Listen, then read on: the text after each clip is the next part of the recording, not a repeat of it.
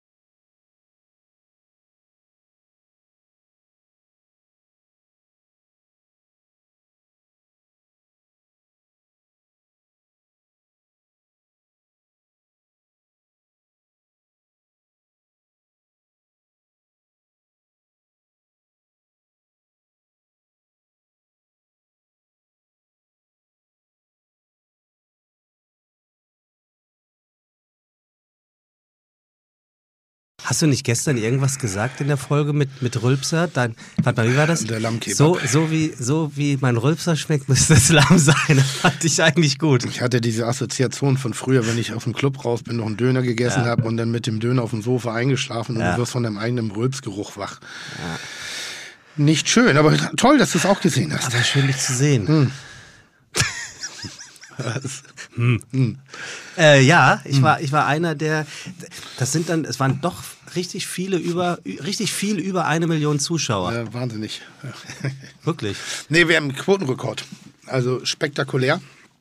Ähm, freut mich auf der einen Seite natürlich sehr, äh, dass Kitchen Impossible nach wie vor von seiner Brillanz nichts verloren hat und es immer noch schafft, Leute zu begeistern, auch wenn ich mir wirklich gestern alle Mühe gegeben habe, das massiv zu verhindern. Also, also über Sympathie habe ich gestern definitiv nicht agiert.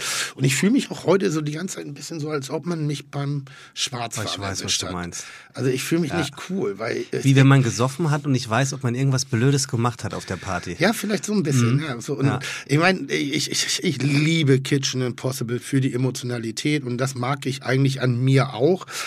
Aber es gab in der Tat in dieser Staffel zwei, drei Momente, wo ich sage, da muss ich schon ganz schön Rückgrat haben, dass das ausgestrahlt werden darf, weil ich äh, wirklich nicht sonderlich sympathisch wirke. Und auch nicht sonderlich sympathisch bin. Das kommt ja noch hinzu. Zwischen Wirken und Sein sind ja auch noch zwei Paar Schuhe. Und er hat mich gestern da selber in, in Rumänien beobachtet und ich kann es auch euch bis heute nicht erklären, was da los war. Also ganz kurz zur Einordnung. Wir reden heute an einem Montag über eine Folge, die gestern äh, sonntags lief, weil wir sind ja jetzt ein paar Ja, Wochen ja. später, wird das ja ausgestrahlt. Du warst einmal in Rumänien. Ja, also ich habe ich hab Kitchen hast Impossible eine fantastische Gegnerin, Haya Moicho, oder Partnerin, wollen wir es mal so toll, sagen. ne?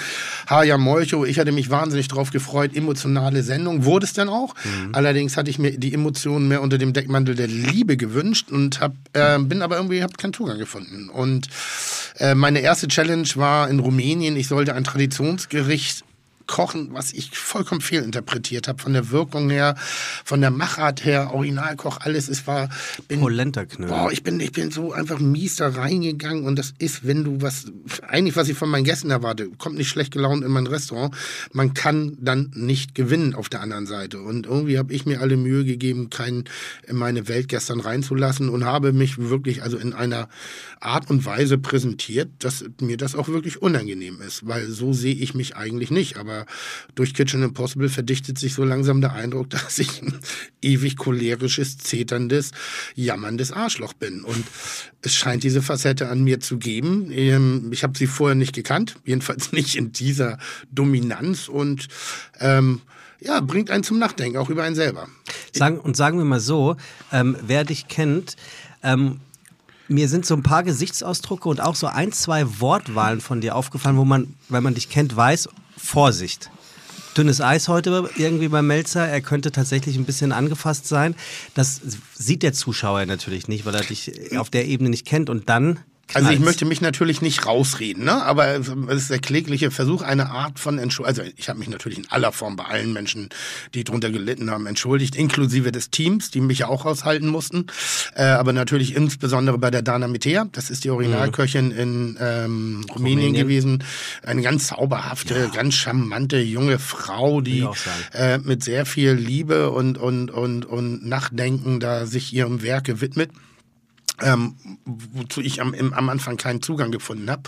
Äh, wir haben natürlich im Anschluss an die, die Katastrophe, als die Kameras dann endlich aus waren, äh, haben wir noch sehr lange ausführlich zusammengesessen und haben auch über unsere Philosophien gesprochen. Und ich habe auf einmal gemerkt, Mensch, so unterschiedlich ist das gar nicht.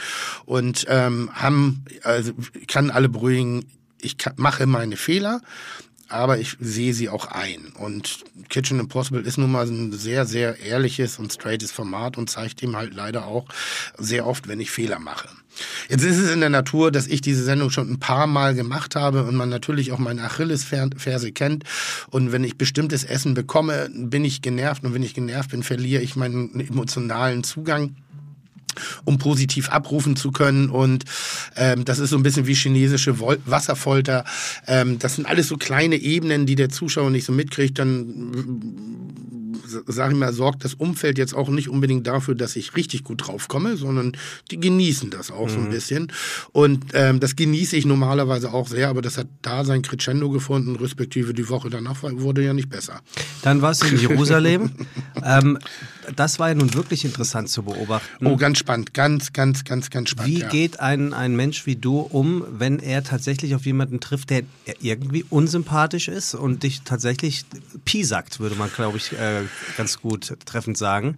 Ja, also, also in, in, in Rumänien ist absolut. Wusste nur, der, wer du bist? Ist nur mir Culpa, ne? Also da habe ich, wir hatten leider eben, ich habe zwei ja. Challenges gehabt, die beide emotional eher drückend waren. Ja. Also die eher durch, durch Negativität, Aggressivität, äh, in der ersten war nur ich aggressiv und auch, auch grundlos. In der zweiten war so ein, ja, so ein kleiner nah Nahostkonflikt in der, in, in, in, in, in, in der, in der, in der, in, im Tretboot. Sagen, ja. So, das war wirklich, da sind zwei Platzhirschen, zwei Egomanen, zwei, zwei Männer mit nicht gerade kleinem Ego aufeinander getroffen mhm. irgendwie und haben einfach den Einstieg verpasst. So, und ähm, es, es gab eine Situation, die ich fehl eingeschätzt habe. Ich dachte, ich bin drollig lustig auf meine Art und Weise, scheine ihn damit aber schon ähm, so ein bisschen angegangen zu sein, was ich überhaupt nicht mitbekommen habe mhm. und auch zu keiner Sekunde wollte. Jetzt kann man sagen, ja gut, mach es doch nicht, aber gut, das ist auch meine Persönlichkeit. Ein, ein Schnack auf den Lippen und es steigerte sich dann irgendwie in so eine Art äh, äh, äh, Verbal-Machtkampf, der dann hätte physisch enden können, wenn die Kamera nicht dabei gewesen mhm. wäre. Sagen wir es mal so. Wir haben am Ende des Tages trotzdem Eier gehabt und sind danach noch wieder aufeinander zugegangen und haben gesagt, hey, es ist wie es ist. Manchmal funktioniert es halt nicht. Du, man muss auch nicht mit jedem Menschen Freund sein. Man muss es aber auch nicht überdramatisieren und äh, er wirkte nicht sehr sympathisch, allerdings ich ja auch nicht in Rumänien. Deshalb sollte man sich nicht komplett fehlleiten lassen durch einen zusammengefassten Eindruck, den man eben im Fernsehen von einem Menschen gewinnt. Ähm, er wird nie mein bester Freund, er darf nicht in mein Poesiealbum reinschreiben, das wird nicht passieren. Dafür sind wir, glaube ich, entweder zu ähnlich oder zu unterschiedlich, eins von beiden. Aber ähm, bildet euch die eigene Meinung, habe ich glaube ich auch in der Sendung gesagt, so ja. schaut euch das an. Manchmal passt es einfach zwischen zwei Menschen. Also das ganz kleine bisschen liebenswürdige, was du eventuell eingebüßt haben könntest, hat ja Chaya mehr als wettgemacht. Also wie sympathisch ist bitte diese Frau? Ja, ich möchte noch sagen, Chaya hat mir diese Aufgaben gegeben. Ne? Also die Das Ja, aber, so- aber sie hat sie. Also so viel zur Sympathie. Ja, am Ende ja gut, aber vielleicht, vielleicht kann man dann auch sagen, äh, dann hat sie vielleicht auch ein bisschen mal eine neue Couleur in die Serie, Sendung mit reingebracht. Aber Nochmal, nichtsdestotrotz. Kitchen ist ein, ist, ein, ist ein Wettbewerbsformat, ist ein ehrgeiziges Format und Ehrgeiz läuft nicht immer nur mit Höflichkeit. Und so ein bisschen haben wir uns da vielleicht auch einen Jargon angewöhnt, der vielleicht ein bisschen drüber ist inzwischen, muss man auch sagen. Manchmal verliert man ja so die, die Reflexionsebene und, und übertreibt dann in bestimmten Bereichen. Vielleicht wird es manchmal auch nur zusammengeholt im Schnitt. Ich will jetzt nicht sagen, dass das ein, ein falsch, falsches Bild von mir ist, aber schon sehr komprimiert ist. Und Haya dagegen natürlich Miss Frau Sonnenschein. Also so eine Lebens Lebensfreude, Liebe. Familie, Harmonie. Hat aber auch gute Aufgaben von mir bekommen. Ja, das, das hat So. sie, aber, Also ich habe sie auch gut glänzen lassen. aber sie, ist so, sie ist so ein Typ Mensch. Kennst du das? Du lernst jemanden kennen, wo du denkst, fuck, wie, wie, wie kann jemand so freundlich sein, so viel Nettigkeit ausstrahlen? Und die ist so. Die, also ich glaube, die kommt in den Raum und es gibt niemand, der sie irgendwie doof findet. Ich kenne ja die ganze Familie und die ganze Familie ist unfassbar emotional und, und ähm, ich habe auch selten, also die haben fast was Hippieskes, die Ja, haben ja. fast, fast was Gar nicht fast, Kommunartiges. finde ich auch, ja. Die haben fast was Ja, Kommunsektenartiges im positiven Ja. Sinne. Ne? Also Ja. das ist so, das ist natürlich einmal der Kleidungsstil. Der Vater, äh, also ihr, ihr Mann ist ja ein ganz bekannter Pant Pantomimenkünstler, Mhm. ähm, der, in den, also der große Hallen gefüllt hat mit seiner Kunst. Die Kinder, auch die Söhne, mit denen sie ja dieses Neni-Konzept betreibt, ähm, unterschiedlicher wie sie nicht sein können. Der eine so ein bisschen der introvertierte Kaufmann, der nächste der, der, der Arty-Farty-Lebenskünstler, der also, wo, wo du gar nicht einschätzen könntest, was der überhaupt für einen Beruf macht. Der nächste wieder der kreative, äh, äh, gastronomisch denkende Mensch. Also ganz spannende Mischung, sehr schöne Atmosphäre. Ich habe das sehr genossen und bin sehr dankbar, dass Haya eben diese Woche auch dabei war. Gut. Also nicht, nicht dabei war, sondern ich sag mal, wir hatten ich bin so stolz auf die gestrige Folge, obwohl ich wirklich mich schäme. Aber ich bin wahnsinnig stolz auf die gestrige Folge, weil mehr Emotionen kannst du nicht haben. Du hast einfach jemanden, der sich selber hasst und diesen Hass aber nach außen trägt, auf andere überträgt. Also mich in Rumänien, ich hasse mich selber. Das geht ja im, im Wesentlichen, ist es, ich bin unzufrieden mit mir. Wenn ich hadere, dann richte ich natürlich die Verbalschelte nach außen, aber ich hadere mit mir dann, ich bin mit mir nicht zufrieden. Wäre ich mit mir zufrieden, dann würde ich lachen, dann würde ich sagen, ja, die haben doch hier keine. Aber ich habe mit mir gehadert. Dann hast du diese, diese wunderbare Vicky. Ähm, aus dem Spielweg in, in, im, im Schwarzwald. Dann hast du Haya Moicho, dann hast du äh, dieses, dieses fast düstere, sehr seltsame Duell in Jerusalem. Definitiv. Ähm, was, was, was, was ganz seltsam. Und dann hast du diese pure Liebe, äh, umrandet von, von Vogelgezwitscher und Schmetterlings-Emojis. Äh, äh, Emojis. ähm, ähm, diese kurze Liaison zwischen Haya Moicho und meinem ganz, ganz, ganz großen Mentor äh, und, und Meister Gennaro Contaldo, wo ich auch wirklich, also ich war fertig nach der Sendung, weil ihn auch zu sehen, er hat sehr schöne Dinge auch über mich gesagt und das hat mich schon ganz schön aus den Schuhen gehauen. Also ich bin, ich ich bin schon Schrat und ich bin auch ein Kotzbrocken. Also es stand im Internet irgendwie Kotzbrocken, fand ich wirklich ein gutes Wort dafür. Arschloch hätte man auch sagen können, aber Kotzbrocken ist sehr viel angenehmer. Aber hinter der, dem Ganzen, da ist auch ein bisschen noch so was wie Sensibilität und es hat mich wahnsinnig berührt und ich bin sehr dankbar und stolz, dieses tolle Format machen zu dürfen. Auch wenn ich manchmal wie ein absolutes Arschloch rüberkomme. Da, ich komme wie ein Arschloch rüber, weil ich manchmal auch eins bin. Und jetzt kommt mein Lieblingsspruch. Es schmeiße derjenige den ersten Stein, der niemals in seinem Leben Arschloch ist. Bei mir ist manchmal die Kamera. Ja, dabei. das stimmt. Und jetzt bist du in einem anderen tollen äh, Format. Das ja heißt, Gastro. Herzlich willkommen bei Fiete Gastro, der auch kulinarische Podcast mit Tim Melzer und Sebastian Merget. Chuck, Digga, Props, Digga, ihr habt meinen Respekt. Ihr macht Digga, Mucke, Schicke, Mucke, oh, wie gut das schmeckt. Eine Sache noch. Ja, nächste Woche wird, also, also, nee, ist ja. Ich sag eine Sache noch und du redest. Das gibt's doch nicht. Entschuldigung. Eine Sache noch. Mein Mal, wie ich mich entschuldigen kann. Ja, ja. Mein Moment gestern doch noch mal in der Sendung war, wie du wirklich diese Asche rüber, rüber geträufelt hast über die, ähm, über die ähm, Klöße. Ja. Und dachtest irgendwie, ja, so kann man das machen. Ich habe nämlich gedacht, du bist so wütend, dass du die, den Scheiß ins Feuer wirfst und dann merkst, ach, so ist vielleicht die Asche da rangekommen. Ich bin Perfektionist und auf dem Weg um bei Kitchen, um diese zehn Punkte zu erreichen, misslingen mir so viele Dinge. Mhm. Und manchmal denke ich, ich könnte es vielleicht richtig machen, wenn ich so jetzt einen Tag länger hätte. Diesen Tag hatte ich da nicht und, und das Produkt hatte schon sehr viele Fehlerquellen auf dem Weg dahin. Und der Teig war zu weich und Aber dann gibt es irgendwie noch so einen Ehrgeiz zu sagen, ah, mach es zumindest so richtig, wie du es irgendwie noch kannst. Und das war Asche an den Knödeln dran. Und ich wusste ja nicht, wie sie da hingekommen ist, also habe ich sie drüber gestreut. Gut. Äh, vielleicht ähm, ist das noch ein bisschen ähm, Balsam für deine Seele von gestern. Ich war auf einem Geburtstag von einer guten Freundin von mir und die ist Tim Melzer-Fan. Immer noch? Ja, immer noch. Okay, gut. Mehr denn je. Ähm, und die sagte, da ging es nämlich dann natürlich auch, du bist ja dann sehr schnell Thema, ja, das ist doch ein Kotzbrocken, das ist doch ein Arsch, der ist doch vorlaut, lalala. Und dann gibt's die anderen, die das Gegenteil. Und sie sagte, naja, ich finde, der ist so ein bisschen wie Helmut Schmidt. Der ist eine Persönlichkeit, der muss bestimmte Sachen einfach machen dürfen, weil die gehören zu ihm. Punkt. Und da sagte ich, äh, das richte ich dir sehr gerne aus von Katharina, äh, die ist gerade 30 geworden, widerlich jung. Ähm, die findet, du bist eine Persönlichkeit, wie Helmut Schmidt sie ist. Wahr. Also Helmut Schmidt, den Vergleich, also ich bin durch die gestrige Sendung ein wenig geläutert und versuche mich wirklich in Bescheidenheit und es fällt mir gar nicht so schwer. Also de- den Vergleich, der ist sehr weit, an den, also sehr weit hergeholt.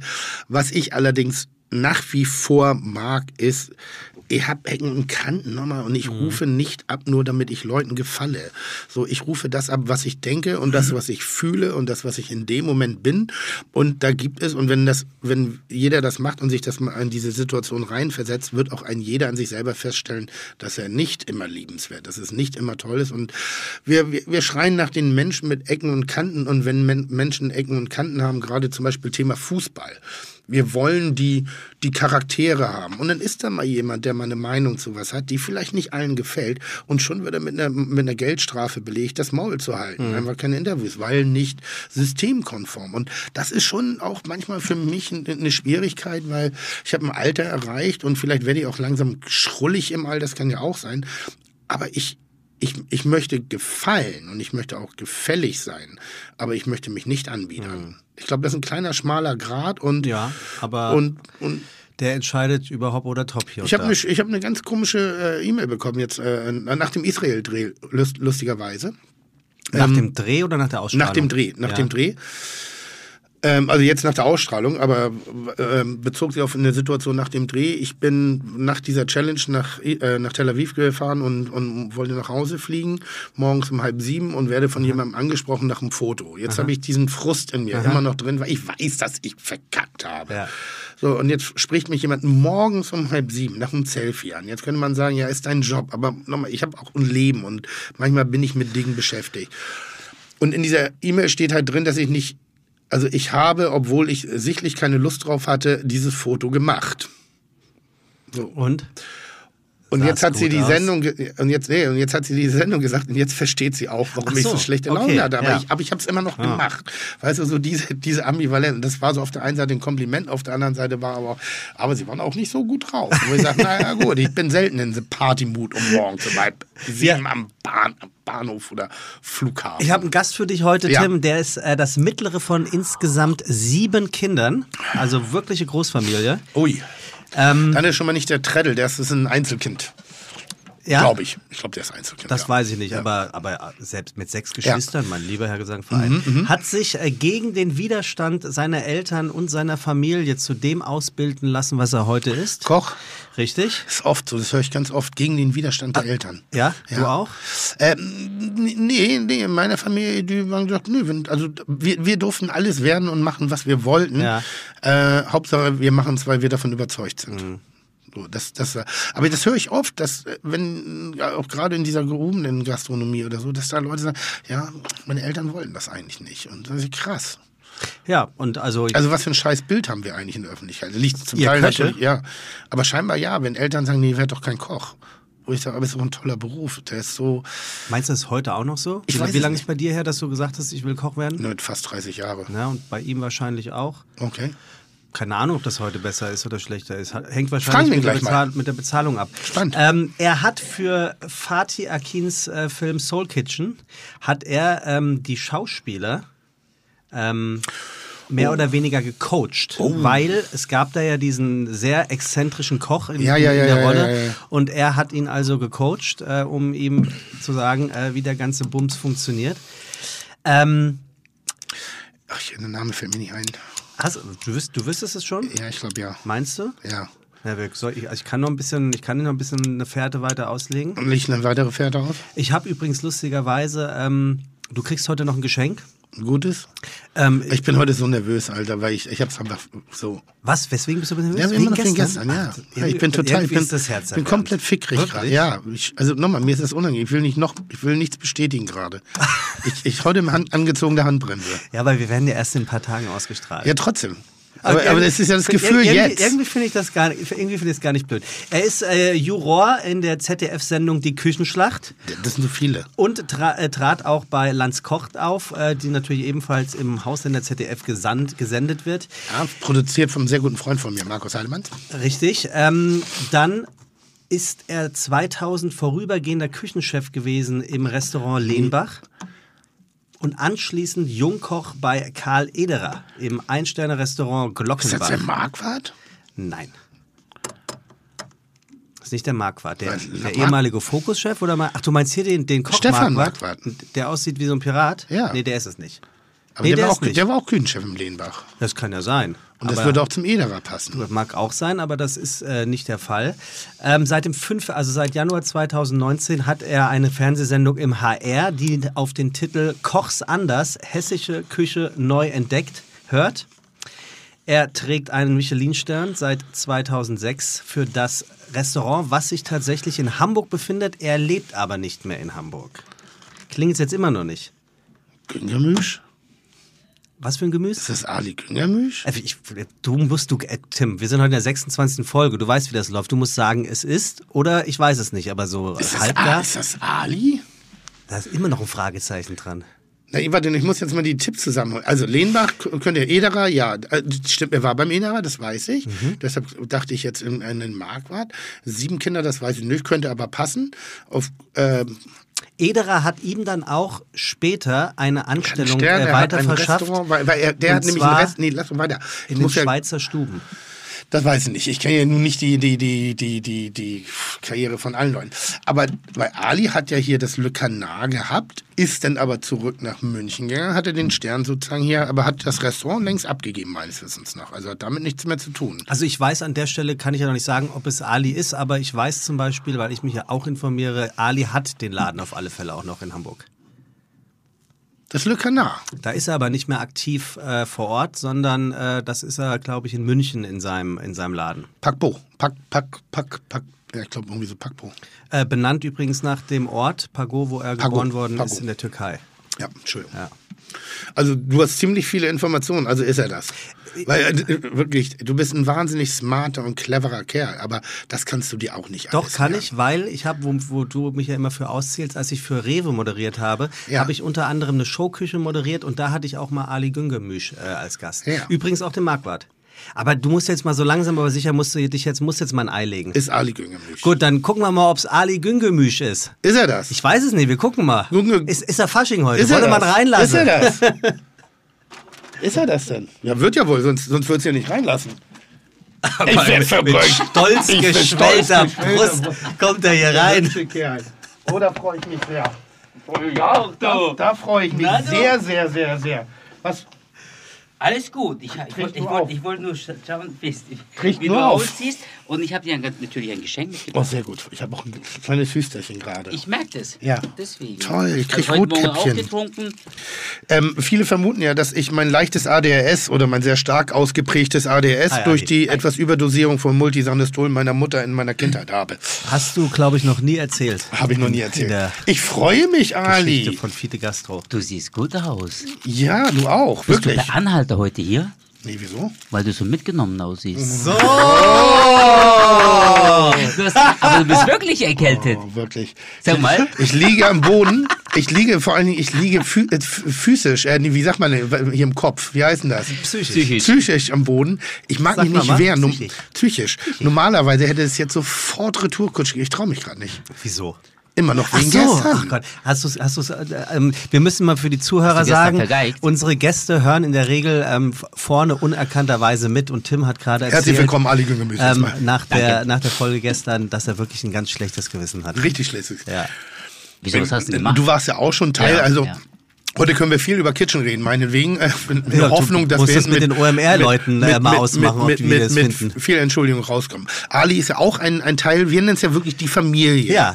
der, der äh, Partizipanten bei, bei, bei Kitchen Impossible und du kannst es echt bestätigen. Das ist ein unfassbar intensives Aber weißt Format, du, was was du mir da eingebockt hast? ja, ich weiß es noch. Oh, Deshalb, da kommen deshalb, wir auch noch. Da müsstest du auch noch ein schlechtes Gewissen Alter, bis kommst heute auch haben. noch. Also Ja, für, stimmt, für, für alle, die es nicht wissen. Nee, da, lass mich das bitte Ja, machen. oh Gott. Lass mich das Ja. bitte machen. heute, heute hast du richtig schlechtes Gewissen. Oh, das wird ja immer schlimm. Puh, aber lass uns doch erstmal positiv. Ja. Also Kitchen Impossible ist unfassbar intensiv. Ja. Und ist Ja. sehr emotional und man macht da wirklich eine Reise durch in diesen Tagen, wo man unterwegs ist und eigentlich nur kochen soll. Und es ist nicht immer nur mit Liebe verbunden bei der Wahrnehmung einer Aufgabe. Selbst wenn das Essen gut ist, ist man manchmal schon, man fühlt sich manchmal angegriffen. Und ich habe dich ja auch angegriffen und ich wirklich unwissentlicherweise. Ja, Nein, das war keine Absicht. aber du wusstest schon, dass Ali Türke wahrscheinlich Ja, ist. ich habe nur nicht nachgedacht. Ich habe auch schon mal maghrebinischen Schweinebraten gemacht, äh, was auch nicht sonderlich clever ist. Ich habe Ali Güngermüş, äh, Güngermüş, ne? Gegemisch, ja. Ja. Hat, äh, ähm, ist türkischer Herkunft, ist in der Türkei geboren worden und äh, aufgrund dessen der Geburtsnähe ein, eher dem muslimischen Glauben äh, äh, äh, zugeneigt. Und wie die meisten von uns wissen, ist dort das, der Verzehr von Schweinefleisch steht nicht auf der Top Ten. Jetzt war ich in diesem Kitchen Impossible Modus und wir suchen immer Aufgaben für unsere Kontrahenten aus und die wir glauben, die sie handwerklich oder emotional an die Grenzen führen.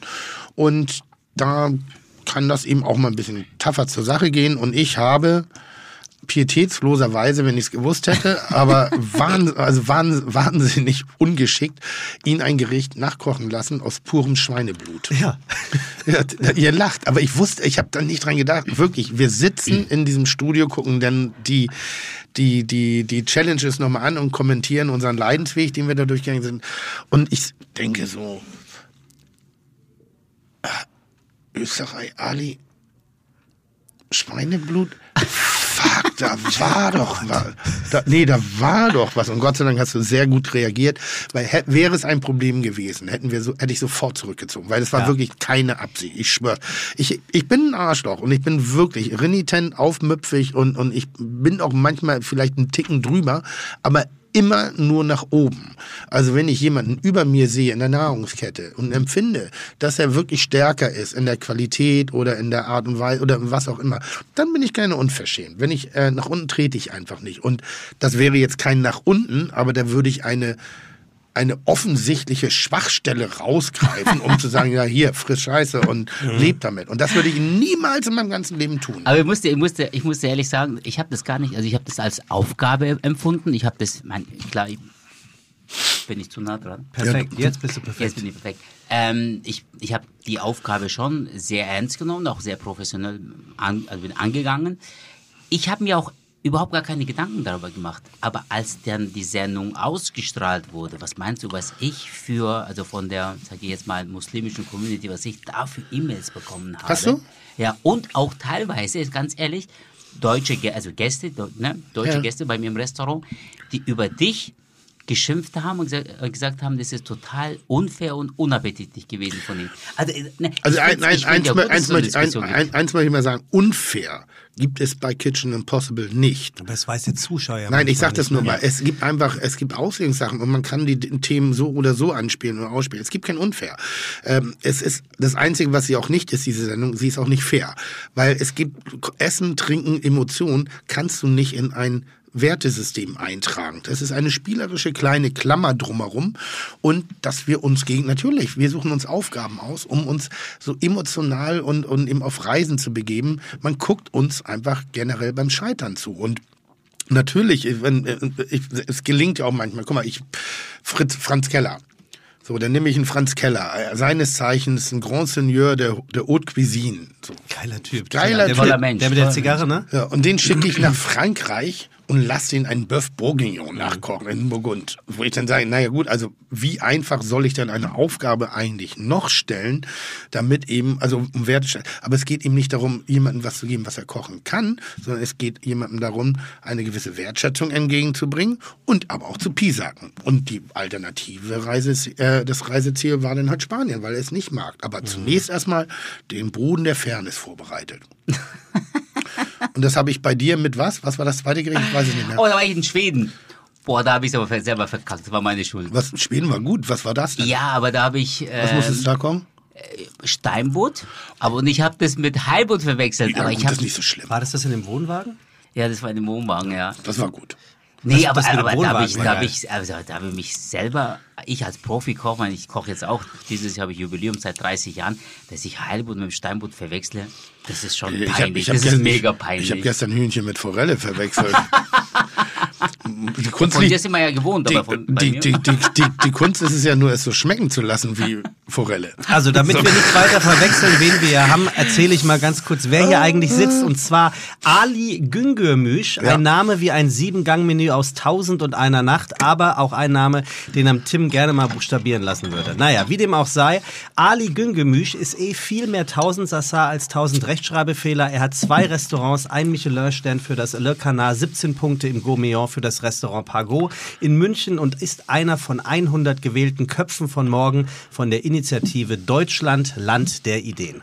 Dass sich Ali überhaupt die Mühe macht und zu Fiete kommt, ist auf der einen Seite natürlich mir zu verdanken, ist klar, auf der anderen aber auch ganz bestimmt seinem blitzsauberen Charakter. Denn nachdem, wir haben gerade drüber gesprochen, was Tim ihm im vergangenen Jahr bei Kitchen Impossible so angetan hat, abverlangt und zugemutet hat, lässt es keinen anderen Schluss zu, der Typ muss eine wirklich coole Sau sein. So oder so ist Ali ein sonniges Gemüt, was nicht nur der Titel Schau in die Sonne, Schau in den Tag seines aktuellen Kochbuches vermuten lässt, sondern auch die Tatsache, dass er einen Lebensweg eingeschlagen hat, bei dem der ein oder andere eher nach drei Tage Regenwetter dann nach Grinsefresse aller Ali ausgesehen hätte.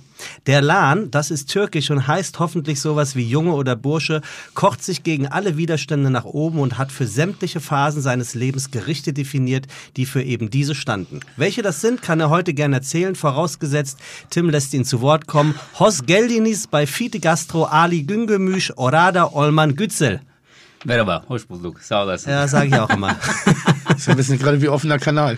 Das hier, ne? Piratensender Fide Gastro. Habe ich mir neulich angehört, eine ganze Sendung auf Türkisch. Fand ich ganz geil. Ich Ja? wusste nicht, worum es geht. Aber ich fand, also im offenen Kanal, fand das echt ganz spannend.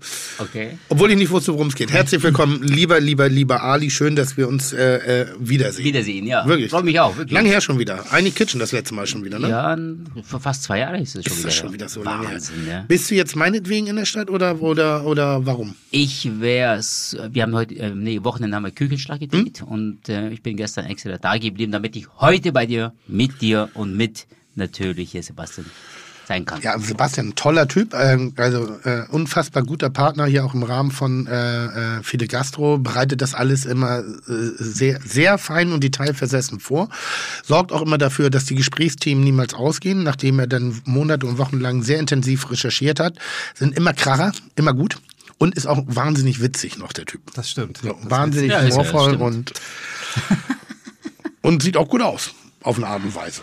Ja, mein Typ ist ja nicht, aber er sieht gut aus. Fra- Frage Nummer eins. Bitte. Hast du noch was mit dem Canard zu tun? Nee, überhaupt gar nicht. Nein, Wollte ich habe ich, sagen. hab ich gehabt, als ich nach München gegangen bin und das Pago eröffnet habe, habe ich noch drei Jahre beide Restaurants gleichzeitig betrieben. Und äh, aber du weißt ja, wie das ist. Drei Tage Hamburg, drei Tage München hin und her, das geht da nicht. Ja. Ne? Weißt du, was das Problem ist? Woanders wird das akzeptiert, wenn, keine Ahnung, große Köche wie äh, ähm, Robichon oder wie Alain Ducasse und so weiter, wenn die auf einmal weltweit 20, 30 Restaurants haben. Aber bei uns in Deutschland ist es immer schwierig. Es gibt sehr wenig Köche, außer du, jetzt Hensler und vielleicht noch jemand. und ähm, Tim Raue. ja, sage ich ja, ne? Aber es ist, es ist schon, es ist schon der deutsche Gast oder der Gast hier in Deutschland, der will dich sehen, der will dich anfassen, der will mit dir, keine Ahnung, reden. Und das macht natürlich schwierig, dann auf mehreren Hochzeiten zu tanzen. Ne? Ich weiß gar nicht, ob das der Fall ist oder ob wir das nicht sind. Die Branche selber in sich, ähm, die nicht akzeptiert, wenn man ein Restaurant betreibt, ohne komplette Selbstausbeutung zu betreiben. Also wir, wir neigen ja immer dazu, ein bisschen ähnlich wie die Angler, die Geschichte zu groß zu machen. Also ganz ehrlich, wenn wir über unseren Beruf erzählen, erzählen wir gerne von den 14-Stunden-Schichten, erzählen wir gerne von den 47 Tagen, die wir durchgearbeitet haben, ohne einmal Stuhlgang gehabt zu haben, erzählen wir gerne von den harten Zeiten, von den Entbehrungen, von dem Ganzen. Und dadurch baut sich manchmal so ein, und, und wenn du jetzt sagen würdest, ich meine ganz ehrlich, geh du mal zu so einer, zum Gourmet-Festival und sagst so, Jungs, ich arbeite eigentlich nur noch acht Stunden die Woche, weil mein System und meine, Le- meine Didaktik, meine Lehrmethoden sind so gut, dass mein Team auch ohne mich funktioniert. Ich brauche da jeden Abend nur zwei Stunden rein, final den Kerbel drauflegen, das war's. Dann würden alle sagen, ja, das ist, so, es gibt ja Restaurants, auch, auch hochdekorierte. Alexander Herrmann hat zwei Sterne ähm, und, und ist natürlich auch nicht tagtäglich dort anwesend, aber hat eben Tobi, sein Küchenchef, mit in den Namen reingeholt. Frank Rosin hat zwei Sterne. Ich weiß nicht, wann der das letzte Mal, also wirklich selber aktiv noch am Herd stand. Ich habe ja auch ein Restaurant. Stehe ich noch aktiv am Herd? Nein, aber bin ich trotzdem ein bisschen mit, neben vielen anderen Faktoren, die Seele und der rote Faden des Landes, definitiv. Und ich habe manchmal so das Gefühl, dass wir uns das selber nicht zutrauen, respektive, dass wir auch unseren Mitarbeitern das nicht unbedingt anvertrauen. Naja, wir haben immer Angst vor der Schelte. Das merke ich auch an mir heute. Nochmal, ich habe ich hab so viele gute Sachen in meinem Leben schon gemacht. Und jetzt habe ich einmal so richtig amtlich verkackt. So richtig, richtig, richtig verkackt. Und ich stelle mein ganzes Werk gerade in Frage. Ich stelle wirklich gerade in Frage, ob ich weitermachen soll. Ich stelle gerade in Frage, vielleicht bin ich drüber, vielleicht bin ich, also ich, ich, ich peinige, mich- also ich, ich peitsche mich innerlich selber so ein bisschen aus. Und das haben Vielleicht wir als bist Köche. du auch einfach zu satt.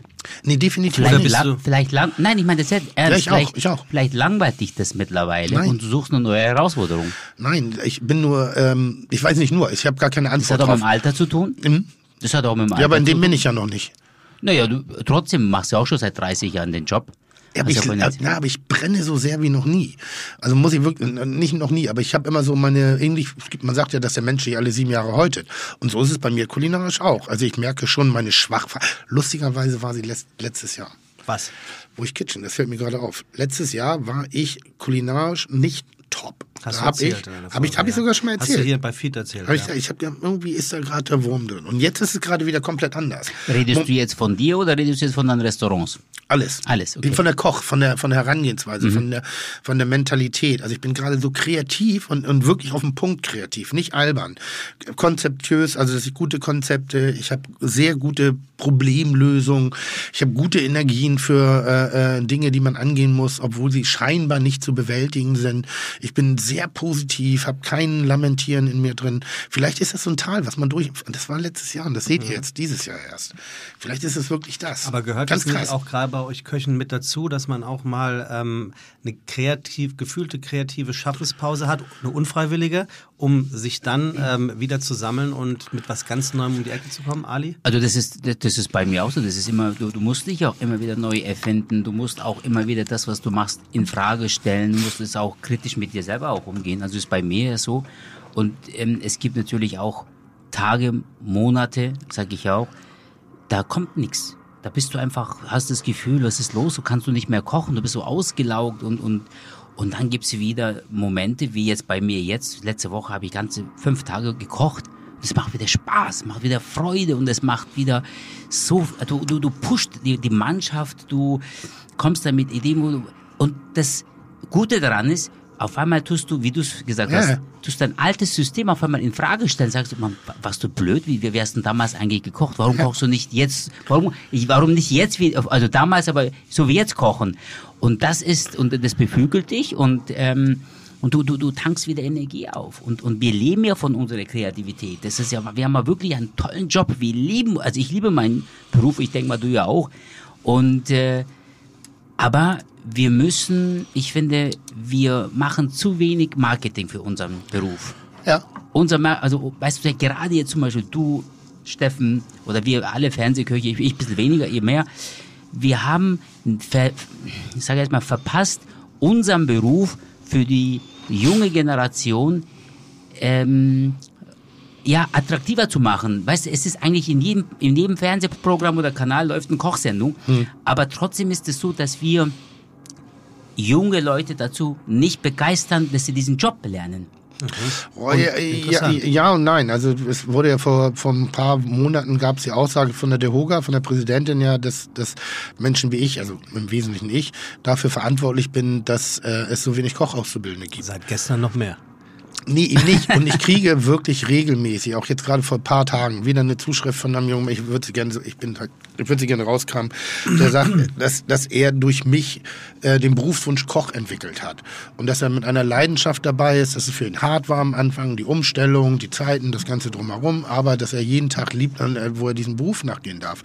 Und das ist dann schon auch ein bisschen, wenn ich einen dazu bewegt habe, habe ich schon mal einen guten Job gemacht, habe ich schon mal sehr viel mehr getan, als vielleicht jemand, der nicht die Möglichkeit hat oder eben nicht die, die Leute da eben diese, diese Sendefläche bekommt. Aber würdest du sagen, das, oder was sollten wir denn ändern, damit es sich ändert? Ich glaube, wir müssen viel, viel mehr das Positive hervorheben. Wie du es auch vorhin gesagt hast, es ist immer geil zu sagen, ja, wir arbeiten 12, 14, 15 Stunden, haben, keine Ahnung, damals 1000 bis, bis 1300 Mark verdient. Ah, ich habe nie 1000 Mark verdient, viel weniger. Ja, siehst du, geht schon los. Ja, weil es in ich London glaube, nur Pfund gab. Ich glaube, ich glaube, ähm, das ist, ich glaube, wir müssen, wir müssen einfach den Spieß umdrehen und sagen, Mach dass unser Beruf was Tolles ist, was Großartiges ist und dass Köche nicht mehr 14 Stunden arbeiten. Wir müssen auch aber lernen gleichzeitig auch die Gehälter besser zu, äh, zu bezahlen, dass die Leute leistungsgerecht auch bezahlt werden. Und wir müssen auch am Ende auch draußen beim Gast Marketing machen und sagen, das, was ihr früher, vom früher noch kennt, das gibt's nicht mehr. Dass wir im Tantris um 23 Uhr noch sieben Gänge Menü für die Sportmoderatoren gekocht haben und erst um 2 Uhr nach Hause gegangen sind. Diese Zeiten gibt's nicht mehr. Und die wird auch nie wieder kommen. Und das muss auch der Gast verstehen. Ich glaube, das liegt viel auch an uns, an dir, an mir, an uns allen Gastronomen. Wir sind ja nicht nur Köche, wir sind ja auch Arbeitgeber. Ich habe auch 20 Angestellte wie so einen kleinen Laden in München. Das, ey, du hast ja auch eine soziale Verantwortung. Aber du springst gerade wahnsinnig schnell hin und her. Also was, und das ist kein Vorwurf, sondern Nein, einfach nur, ich versuche mal einen Punkt zu Ende zu, zu, zu denken. Du sagst, wir müssen den Beruf schöner darstellen. Also ich sage, das ist ein fantastischer Ru- Beruf, abwechslungsreich. Als ich meine Ausbildung gemacht habe, gab es so einen Tag der offenen Tür in der Berufsschule. Und da war einer der, der, der, der Prüfer, der dann den Leuten, also die dann sich für diesen Beruf interessiert haben, die sind dann durch die Berufsschule gegangen, durch die Küche, wir haben Häppchen vorbereitet, wir haben so ein paar Sachen. Der sagte, ja, werdet Koch, da habt ihr es immer schön warm und immer was zum Essen. Und das war so, und wir haben den angeguckt, Digga, ist Das das? ist mal Social Media. Ist das ernsthaft? Also ist das das Schöne an dem Beruf des Koches? Schön warm, weil du dir die Eier abbrennst am Herd irgendwie so und immer was zu essen, weil du die Reste aus dem Topf stecken kannst oder was. Also es war ganz skurril. Und ich versuche ja schon, schon, schon seit langer, langer, langer, langer Zeit dieses schöne, kreative, intensive, emotionale, ähm, technische in, in, in unserer Beruflichkeit darzustellen. Und ich, wir fordern ja alle schon, und das ist ja ein Wandel, der schon vor 10, 15 Jahren angefangen hat, dass wir alle versuchen auch sehr gute Arbeitgeber zu sein. Da haben wir, äh, also unsere Branche in den vielleicht in den letzten 20 Jahren, da war, war das noch, eher, ich sage immer so spaßeshalber, Achtung, ich sage jetzt an Humor, ähm, dass eigentlich äh, äh, äh, Gastronomie noch unkontrolliertere Arbeits äh, äh, Arbeitszeiten hatte als Zuhälterei. Ähm, weil da, da konnte jeder machen, was er wollte. Und das wurde auch teilweise exzessiv ausgeübt. Vor allen Dingen in Läden, die nach außen hin den schönen Schein bewahrt haben. Also die, für die Oberen zuständig waren, mit, mit, mit, mit, mit mehr Qualität. Und wo ich immer gesagt habe, muss nicht, und das ist ein Gedanke, den hatte ich, fängt nicht gute Gastronomie erst dann an, wenn man ein gastronomisches Konzept entwickelt, was auf der einen Seite wirtschaftlich ist, kreativ, immer noch wertungsbezogen, also gerne ein, zwei, drei, vier, fünf Sterne, ich weiß, es gibt nur drei, ähm, und aber auch ganz normale Arbeitszeiten anbietet. Ist dann nicht erst eine Gastronomie auch als solche zu bezeichnen? Ist sie dann nicht erst erfolgreich? Und ist nicht alles andere wo die ganzen Faktoren der, der Arbeitsmodalitäten und der Umstände nicht geboten werden, ist das denn nicht eigentlich nur falsch? Also das ist so, als wenn du ein Formel 1 war, ist ein Formel, also wenn du Weltmeister wirst in einem Formel 1 Auto, das mit Raketenbenzin befeuert wird. So, was ist es? Ist es der Fahrer oder ist es das Benzin? Und das meine ich so, wenn du, wenn du Leute für einen normalen Service 16 Stunden arbeiten lassen musst, um das Produkt zu erzielen, was du gerne möchtest, ist das eine Leistung oder ist es eigentlich ein Versagen? Und ich glaube, dieses Denken hat stattgefunden, dass jetzt wahnsinnig viele, inklusive deiner Person, sehr viele Menschen darüber nachdenken, eben diese ganzen Faktoren einer gut geführten Gastronomie auf ein richtig adäquates Level zu bringen. Und das müssen wir lernen, wieder zu Ja, kommunizieren. das hat, das hat natürlich auch damit was zu tun. Du gibst immer nur das weiter oder führst es weiter, was du kennst, ne? Du, mei- meistens ist es ja so, das ist ja in, in- der Küche ja genauso. Das ist, wenn du, wenn du Unternehmer bist, ist es ja genauso. Und jetzt ist es zum Beispiel so, wie du sagst, das ist ja ein Prozess, was schon vor zehn Jahren begonnen hat, da hast du ja recht. Ähm, jetzt sind wir, jetzt, jetzt, jetzt haben wir Not am Mann sozusagen. Wir finden alle wenig Köche, wir finden alle wenig äh, Servicekräfte und so weiter.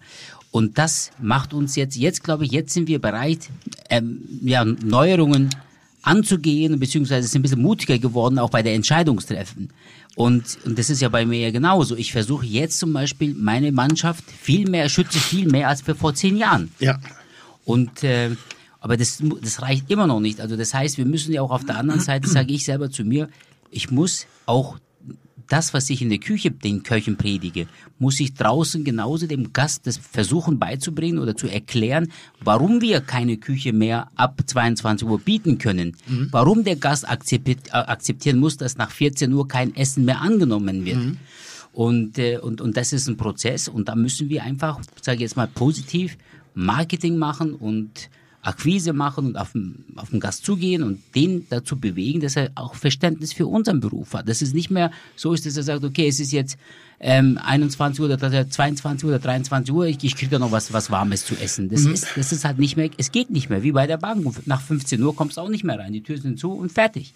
Was macht der? Der geht vor, vorher hin so muss man es auch, glaube ich, an das müssen wir arbeiten. Und da sind wir Fernsehkirche, finde ich, müssen wir einfach viel mehr offener damit umgehen, vielleicht auch selber unseren Fehler zugeben. Weil jeder von uns hat, macht auch Fehler und hat auch Fehler gemacht und auch zugeben und, und, und, und, und ehrlich sein, ehrlich zu sich selber sein. Und dann glaube ich, dass wir dann wieder nach vorne kommen. Wir müssen einfach diesen Beruf für die Jugendlichen wahnsinnig attraktiv machen, damit wir einfach in Zukunft da keinen Engpass haben. Haben wir jetzt- schon. Also der Beruf an und für sich ist attraktiv. Den müssen wir nicht attraktiv machen. Das Berufsumfeld müssen wir attraktiv Ja, oder- machen. oder- oder Image. Weil der Beruf ist ja Image, genau. der, der Ja. Beruf selber ist ja ein schöner Beruf. Also ich finde ihn ganz toll. Was hat vor. sich da denn verändert aus euren Ausbildungszeiten? Woran könnt ihr euch erinnern, wo ihr, wo ihr passenderweise sagen würdet, boah, das, wird's, das könntest du heute so nicht mehr machen?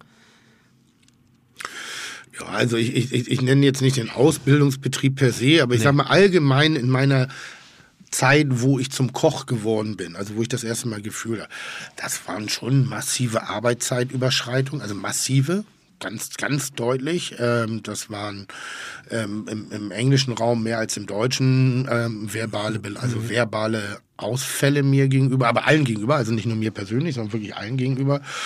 Ähm, ich sag mal, politische Korrektness, Fremdwort, äh, sexistisch, äh, also MeToo, da wäre die, da wäre drei Viertel der Brigade inklusive der Mädels in den Knast gegangen.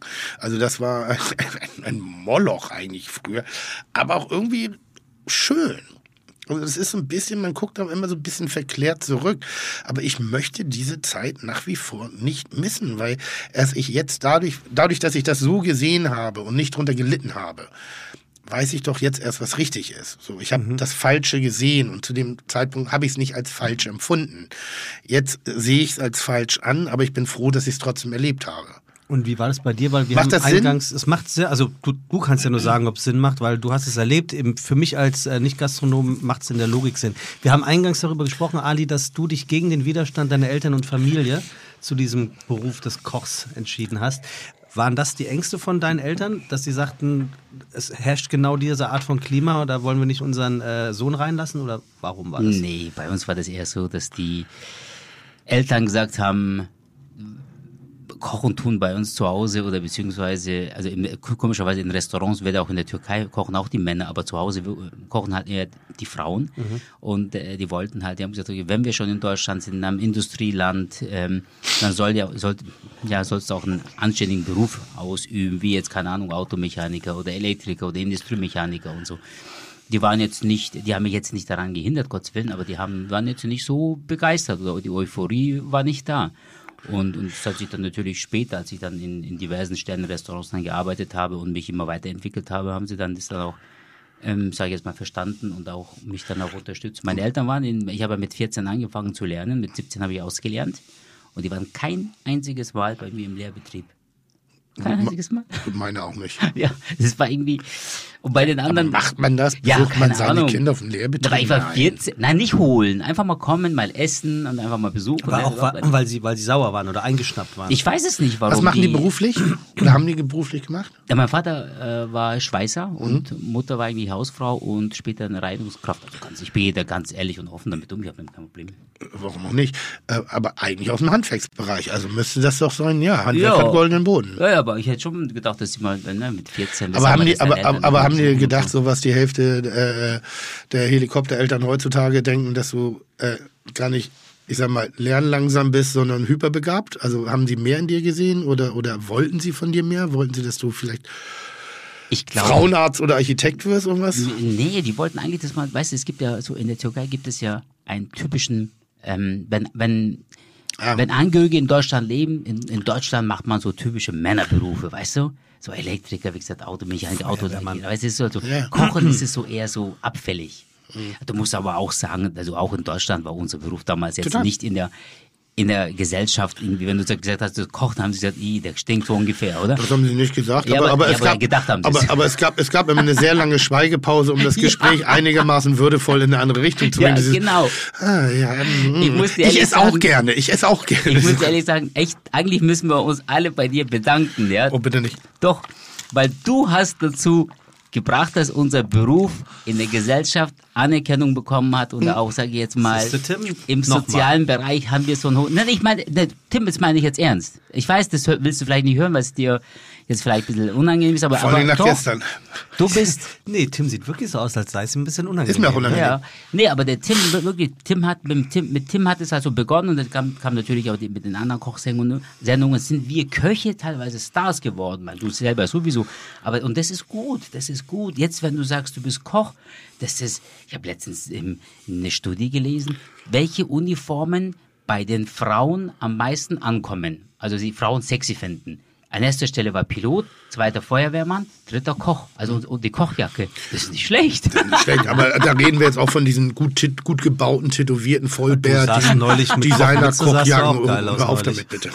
Hör auf bitte damit. Mach das nicht. ja.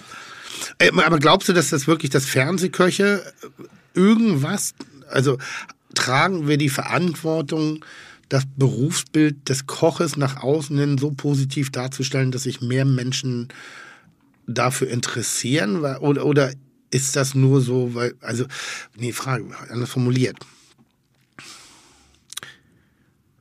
Warum wird vom Koch verlangt, dass er sozusagen auch äh, ein derartiges Bild nach außen hin abgibt, um Leute für das Berufsbild Mhm. zu interessieren.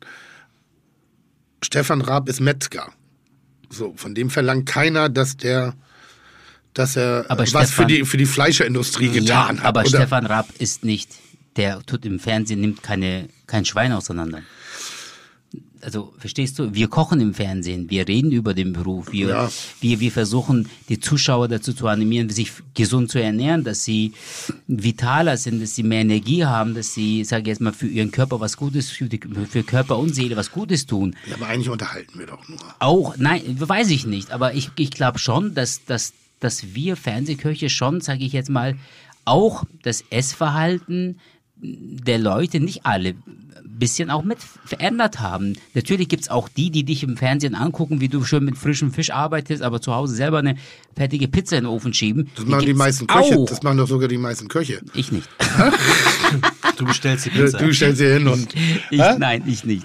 Nee, aber ich, was, was ich damit sagen will, ist, ich glaube schon, dass wir, das, natürlich ist es eine Unterhaltung, aber früher, du kannst mir nicht erzählen, dass das ist nur Unterhaltung, weil deine Anfänge, wie du da, wie du da richtig gekocht hast, wie du da, sag ich jetzt mal, den, dein Mund wund geredet hast, das war schon Wahnsinn. Jetzt ist es auch Show geworden. Natürlich wollen wir auch die Leute dazu ich glaube, wir müssen Botschafter von, von, von beiden Seiten sein. Einmal für die gute, gesunde Ernährung Und auf der anderen Seite ist es natürlich auch Teil von einem Showgeschäft. Wir wollen Leute auch unterhalten. Und ich finde, ich als, also ich, ich selber, ich als Profikoch, habe ja diesen Beruf ja von der, von der Pike auf gelernt und ich liebe es und, und ich koche auch sehr gerne und auch vor allem frisch und ich will auch die, die, die Leute dazu animieren zu Hause, sich für sich was Gutes zu tun.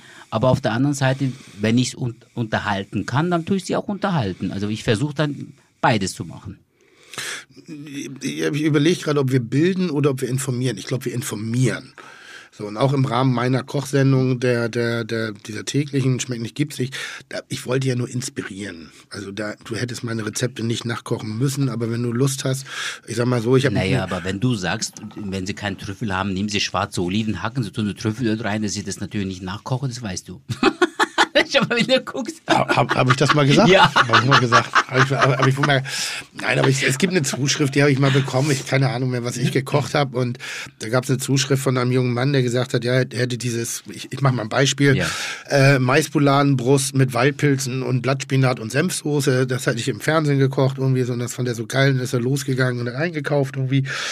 Ähm, hatte dann aber gar keine Lust mehr auf Maispoladen, sondern hat dann Kabeljau gekauft. Äh, Brokkoli fand er auch nicht geil und hat dann lieber Lauch genommen und Senf äh, hat er eine Allergie gegen und dann hat er auch noch die Sahne vergessen, hat eine Rotweinsoße dazu gemacht.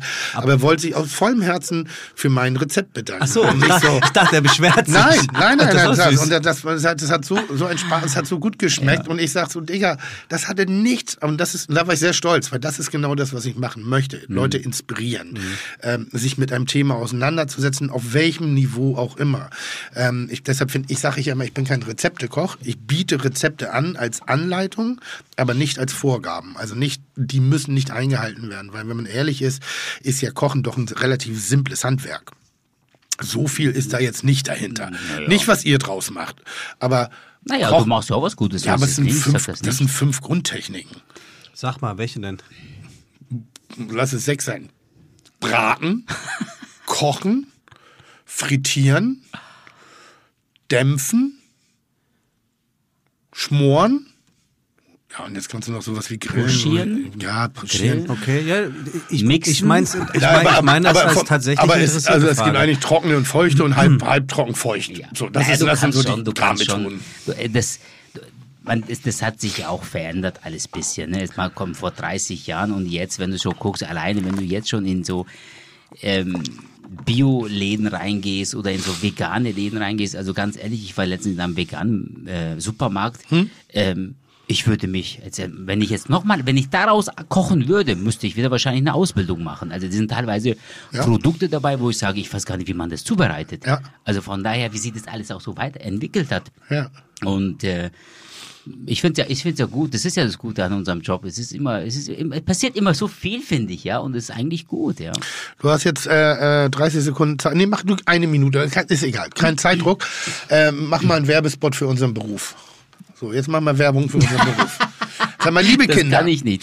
Liebe Kinder, liebe Kinder. unser Beruf ist was Tolles, was Schönes, was Also- Hervorragendes. Wenn ihr so im Fernsehen auch ein Tim Melzer sein wollt, dann müsst ihr erstmal den Beruf Koch lernen und es gibt diesen Beruf Fernsehkoch nicht. Also um Fernsehkoch zu werden, müsst ihr erstmal Koch werden.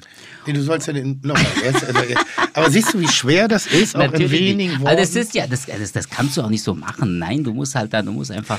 Aber das Problem haben doch andere Berufsbilder auch. Das- Da- es gibt keine Tischlersendung, also müssen die auch anders so. Also es gibt keine Krankenschwestersendung und es gibt keine Kfz-Mechaniker-Sendung. Also wir haben ja alle dieselben Probleme am Ende des Tages. Nein, aber was ich, was ich damit, was ich damit sagen will, ist, wir haben einen Hype. Wir haben ein, wir Köche, wir Fernsehköche, wir haben einen Hype. Aber wir nehmen diesen Hype irgendwie nicht mit. Habe ich so das Gefühl, verstehst du?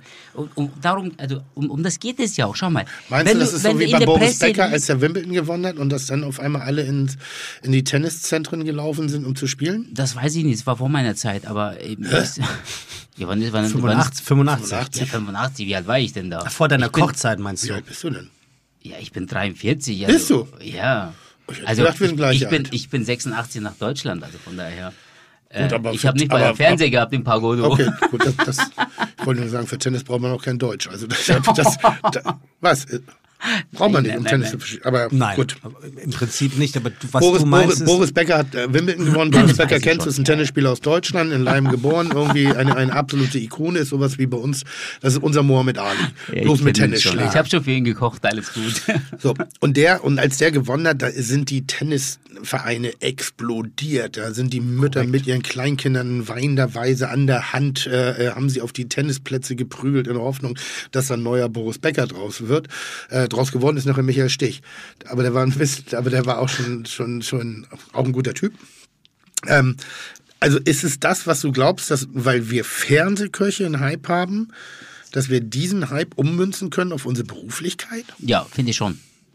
Wir, wir, doch, müssen, also eigentlich, wir, wir, nehmen, wir, wir nehmen diesen Hype halt nicht mit. Wir, wir, Aber das- schaffen nicht, dass die Eltern zu ihren Kindern sagen oder dass die Kinder dann zu ihren Eltern gehen und sagen, oh, ich will Koch werden, ich will so einer wie Tim Melzer werden. Ich Ja, nach gestern wie sowieso Hensler. nicht mehr.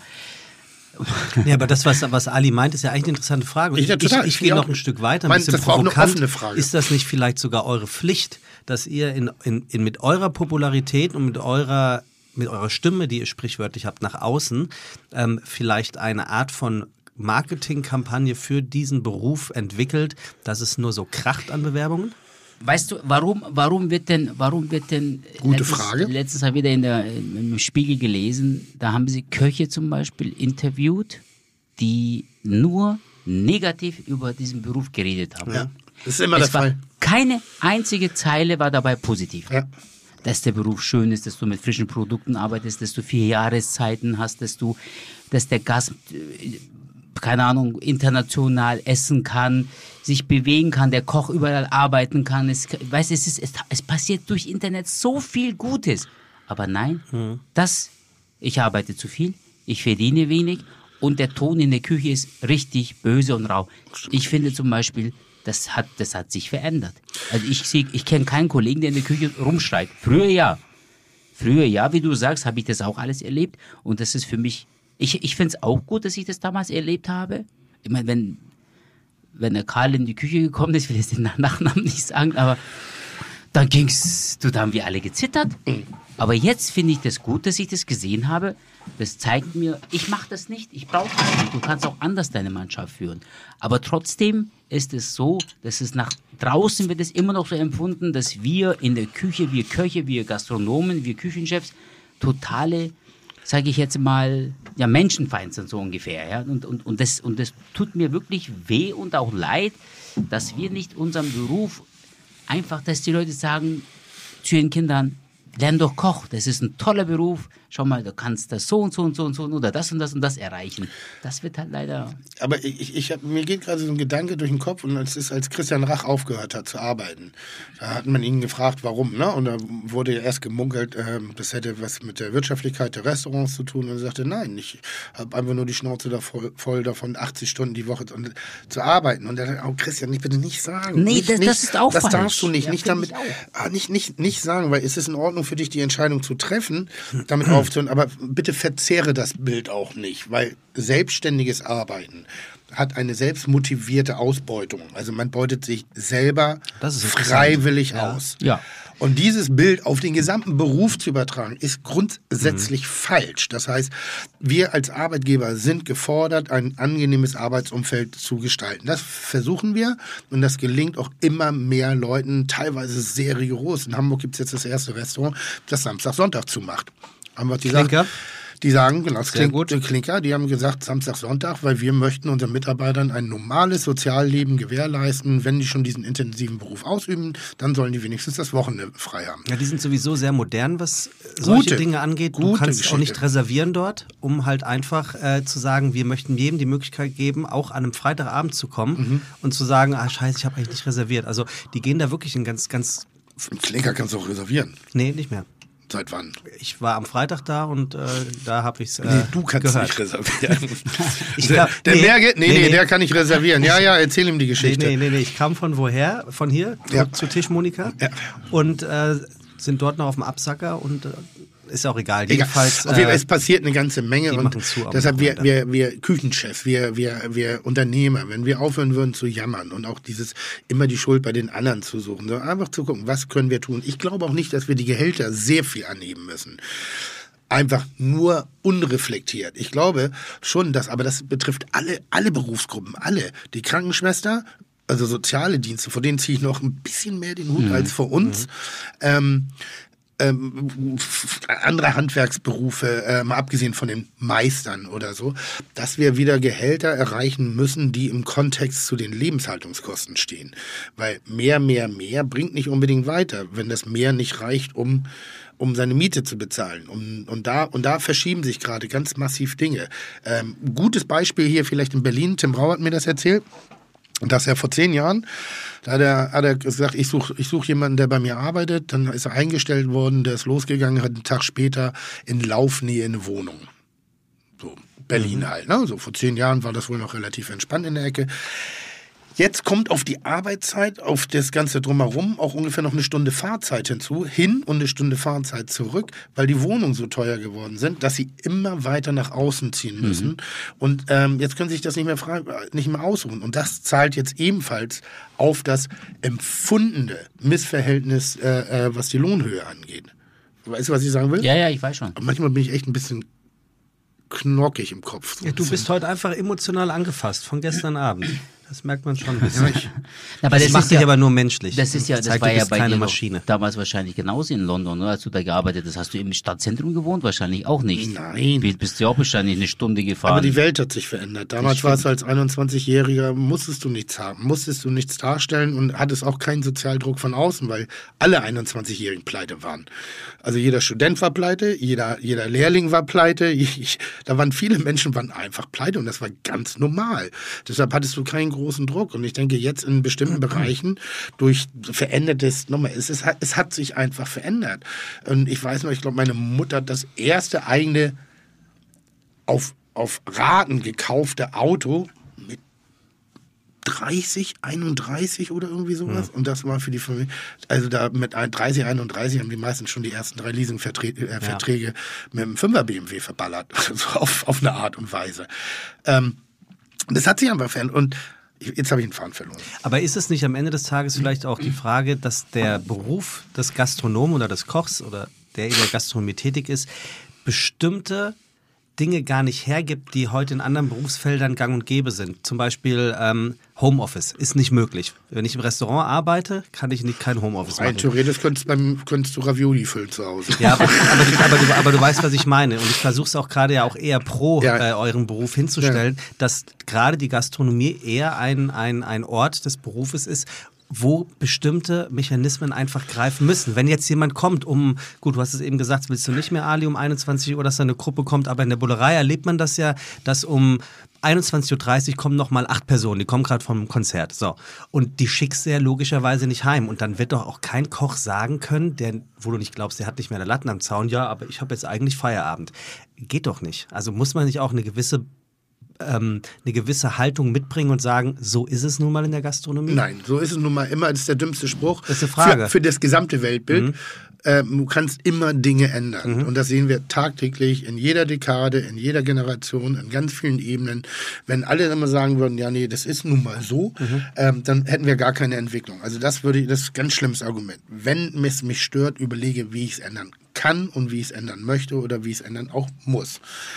Ähm, was Ali sagt, die Akzeptanz da muss nach außen in der, der Definition des Dienstleistungsgewerbes darf auch ein straighteres sein. Also ich, da bin ich bei dir. Wenn der Wirt sagt, um 10 Uhr gibt es kein Essen mehr, weil ich meine Mitarbeiter ähm, einfach ein, ein adäquates Arbeitsumfeld geben muss, dann darf der Gast jetzt nicht sagen, haben Sie sich doch nicht so. Weil dieses haben Sie sich doch nicht so führt ja genau zu bestimmten Faktoren, die eben vielleicht eine Zeit lang auch diesen Beruf haben extremer dastehen lassen, als er eigentlich ist. Also weil er ist überwiegend schön.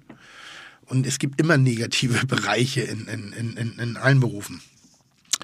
Ähm, und ich, ich, ich glaube nur nicht, dass es ein gastronomisch spezifisches Problem ist, sondern dass das, dieses Problem sich auf viele, viele, viele andere Berufe auch ausweiten Ich glaube, lässt. ja, gut, das, das hat natürlich auch damit was zu tun, dass wir, weil wir einfach hier in Deutschland, uns geht es einfach sehr gut und wir haben auch vieles. Weißt du, wir, unser Niveau ist einfach so weit oben, Ja. ja, dass wir schon, sage ich jetzt mal, wenn die Gäste oder wenn die Leute sich beschweren, das ist eigentlich eigentlich Luxus, sage ich jetzt mal. Das, das, manchmal sage ich auch den Gästen so, sage ich, das, was jetzt gerade, wo sie sich jetzt monieren, sage ich, das ist eigentlich Luxus. Woanders würden sie froh sein, wenn sie diesen Standard hätten, weil einfach unser Standard so weit oben ist, dass der Gast mit dem Standard fast nicht mehr zufrieden ist. Aber dieser, unser Standard ist woanders schon Luxus. Also soll ich dem Gast das nächste Mal, wenn ich das Steak durchgebraten habe, sagen, hör auf, sich zu Nein, beschweren, es geht dafür haben wir nicht- warmes Wasser aus der Wand. Nein, es geht Das ja ist Luxus. Es geht, es, es geht, es geht ja nicht darum, aber es geht, es geht darum, wenn es, es geht um, um Kleinigkeiten und es geht natürlich auch, es geht ja auch schon darum, wenn er sagt, okay, es ist es ist jetzt kurz nach zehn, Sie müssen schon bestellen, weil die Köche, die wollen auch irgendwann nach Hause. Ja, ich bin doch ein Stammgast und so sage ich, ja, aber dem, dem Koch ist es egal, ob du Stammgast bist oder nicht. Er will nach Hause. Für mich, ja, für mich, ich schätze das, aber ich muss auch ihn schützen. Also, weißt du, es geht um, um sowas weißt, geht es weißt auch. du, wer das ne? sehr gut macht und sehr straight ist, glaube ich, äh, Steffen Hensler. Der, ich glaube, der ist rigoros in seinen Restaurants. Also fünf vor zehn irgendwie, wenn da die Bestellung nicht abgegeben ist und du sitzt im Restaurant und hast schon die Getränke. Ich glaube, dann gibt's, ich glaube, ich meine, das mal von ihm gehört zu haben, dass er da sehr, sehr, sehr straight ist. Nee, Ich kann es Muss, den müssen wir mal fragen, das ist seine Erfahrung, wie die Leute da, ob, weil funktionieren ja seine Läden. Vielleicht müssen wir einfach nur mehr an uns selber glauben. Also ich glaube eher an mich, aber Ich glaube, es liegt an uns. Wenn wir die Richtung vorgeben, wenn wir sagen, das ist mein Konzept, entweder du kommst und funktionierst so, wie mein Konzept es vorgibt. Du bist natürlich Gast, das ist ja ein Geschäft. Auch diese, diese, diese Einstellung, Gast ist König, das teile ich zum Beispiel überhaupt gar nicht. Der Gast ist für mich nicht König, das ist ein bei mir, Geschäft. bei mir ist er Kaiser. Ja, von mir kann er bei mir nicht. Und es ist, ich sage mal, das ist ein Geschäft, das ist eine Dienstleistung. Ihr kommt, ihr bezahlt für eine, für, für, für eine, für eine Leistung und dann, wenn beide Seiten zufrieden sind, ist es doch super. Aber dass, der, dass ich den Gast über mich oder über mein Personal sehe, mache ich nicht. Das, also da, da teile ich wirklich die, die, die Meinung nicht. Und wir müssen einfach den Gast, Gast einfach, sage ich jetzt mal, mit, mit ihm offen reden und erklären, warum das so ist. Und ich bin mir sicher, dass vielleicht, vielleicht verstehen manche das nicht, aber ich glaube, von 100 würden es 90, glaube ich, nachvollziehen. Ja, glaube ich auch. Also ich glaube, der Gast ist gar nicht so schlimm. Nee, nee, wir machen es, glaube ich, uns selber kompliziert, also Ne, zu wir, kompliziert. wir richten uns nach dem einen, der schlimm ist. Genau, und von daher, also ich bin da, ich möchte einfach, dass unser Beruf, warum ma- mache ich mir so viel Gedanken, das beschäft, beschäftigt mich wirklich wahnsinnig lang und, und, und, und, und deswegen weiß ich nicht, was die Zukunft bringen wird. Aber weil ich einfach meinen Beruf liebe und weil ich auch möchte, dass unser, unser, unser, dass kein Know-how ver verloren geht, dass wir auch die nächste Generation auch unser vieles beibringen und erklären und zeigen, möchte ich, dass es bestehen bleibt. Und da muss, muss natürlich auch der Gast mitmachen. Und wenn alle zusammenhalten, dann können wir ja auch, können auch, können auch die nächsten Generationen davon profitieren. Also du bist ja nicht nur Gastronom und Koch, sondern bist ja auch noch Fernsehkoch. Davon gibt's ja auch noch äh, diverse. Ähm, wer sind deine drei Lieblingsfernsehköche? Äh, der Tim, der Melzer und der Tim Melzer. Geile Antwort. Wer Was genau mein- trinken? Nee, wer genau, wer, wer auch meine gewesen. Ich, ich, ich. Ja, ich, ich komm, also ich muss ganz ehrlich sagen, ich komme eigentlich mit. Du hast mir eine ernsthafte Frage gestellt. Ja, ich nein, ich meine, ich mein, ich mein nicht, nicht von der, also nicht von der persönlichen Ebene her, sondern wo sagst du, also es kann, müssen auch jetzt keine ganz großen sein oder so, ne? Aber es gibt Nein, ja auch nein, manchmal so Dinge, wo du sagst, Mensch, schön Nein, ich bin, ich bin einer, ich schau, muss auch kein Deutscher sein. ich, ich sage dir ganz ehrlich, ich bin eigentlich schon, ich, ich, mag, ich mag dich, ich mag auch Hensler, ich mag auch einen Björn Freitag, weil er ein toller Mensch Super, ist. Ja, wirklich. Und, Wahnsinnig verpeilt. Ich bin, ich bin, ich komme mit, mit jedem klar, also von daher, ich habe ich hab kein Problem mit den Fernsehköchen. Ob sie mit mir eins haben, weiß ich nicht. Nee, weil ich guck Wer sind denn gerade. deine drei Lieblingsköche? Ja, ich- außer, ich- ich. außer dir jetzt. Ähm, Oh, oh, mal ganz ehrlich, manche kannst du auch nicht mal als Fernsehkoch bezeichnen, ne? Also ist, ist nicht böse gemeint, sondern Okay, die, dann die, sag die, doch mal, nicht wen man nicht kochen. als Nee, nee, Fernsehkoch nee. bezeichnen Nee, kann. es gibt, gibt, gibt so, so, so, es, es gab früher mal eine ganz geile Serie irgendwie im NDR. Ich habe vergessen, wie sie heißt. Ich nenne sie immer One for the Pot, One for the Cook. Ich glaube, er hieß Floyd irgendwas. Ähm, und der hat sich immer wahnsinnig volllaufen lassen beim Kochen. Also, also ist in Dörfer reingefahren, in, in, in Gegenden rein, in, in, in, also Dörfer reingefahren, hat gefragt, wer ist hier das, was ist hier das beste Gericht und von wem gekocht? Lustig, und dann hat er, und dann hat er versucht, das mit der Originalperson nachzukochen und wenn Alkohol drin war, ist mindestens so viel im, Kopf äh, im Koch verschwunden wie, in der, wie im Kochtopf. Und das war, war ganz toll. Äh, Jamie nach wie vor für mich immer eine, eine Rieseninspiration, Ja. weil dieses, Jamie Oliver. ja, dieses, dieses haptische, diese Lust, dieses, dieses, ach, Mhm. es wirkt all, ich meine, er benutzt die komplexesten Zutaten und, und bewegt sich manchmal in Aromwelten, wo du sagst, würdest du normalerweise nicht ausprobieren, aber der macht das immer mit, ähm, also da habe ich viel, gucke ich gerne zu und hole mir gerne Inspirationen äh, äh, und, und finde es einfach toll. Genauer, wie jetzt gestern in der, in der gestrigen Folge, einfach solchen Menschen gucke ich wahnsinnig gerne zu. Und ähm, ich finde immer, dass ich habe ähm, Das sind natürlich auch echte Schwergewichte jetzt, die du genannt hast, ne? Na, es geht aber um die Inspiration. Es geht Mhm. um die, was gucke ich gerne. Also es geht nicht um, mag ich die? Guck, das passt ja. Guck, Englisch. Was gucke ich gern? Ah? Guck, Englisch, kochen. Was gucke ich gern? So, sondern es geht darum, wo, ich- wo ich ein bisschen. Ah, ich, früher Silent Cooking fand ich sensationell. Silent Cooking, ja. Er war so. Es Erzähl gab, mal. Ja, es gibt, es gibt auch so in, in Bayerischen oder WDR, keine Ahnung, in welchem Sender das war. Da gibt es doch entweder so Bilder War aus das dem. nicht Dreisat? Oder Dreisat. Irgendwo- irgendwo war das, das ja. sind so Bilder aus dem Weltall oder Deutschlands schönste Bahnstrecken oder Painting mit Bob Ross. Und da gab es eine Kochsendung, die genau das Gegenteil von mir gemacht hat.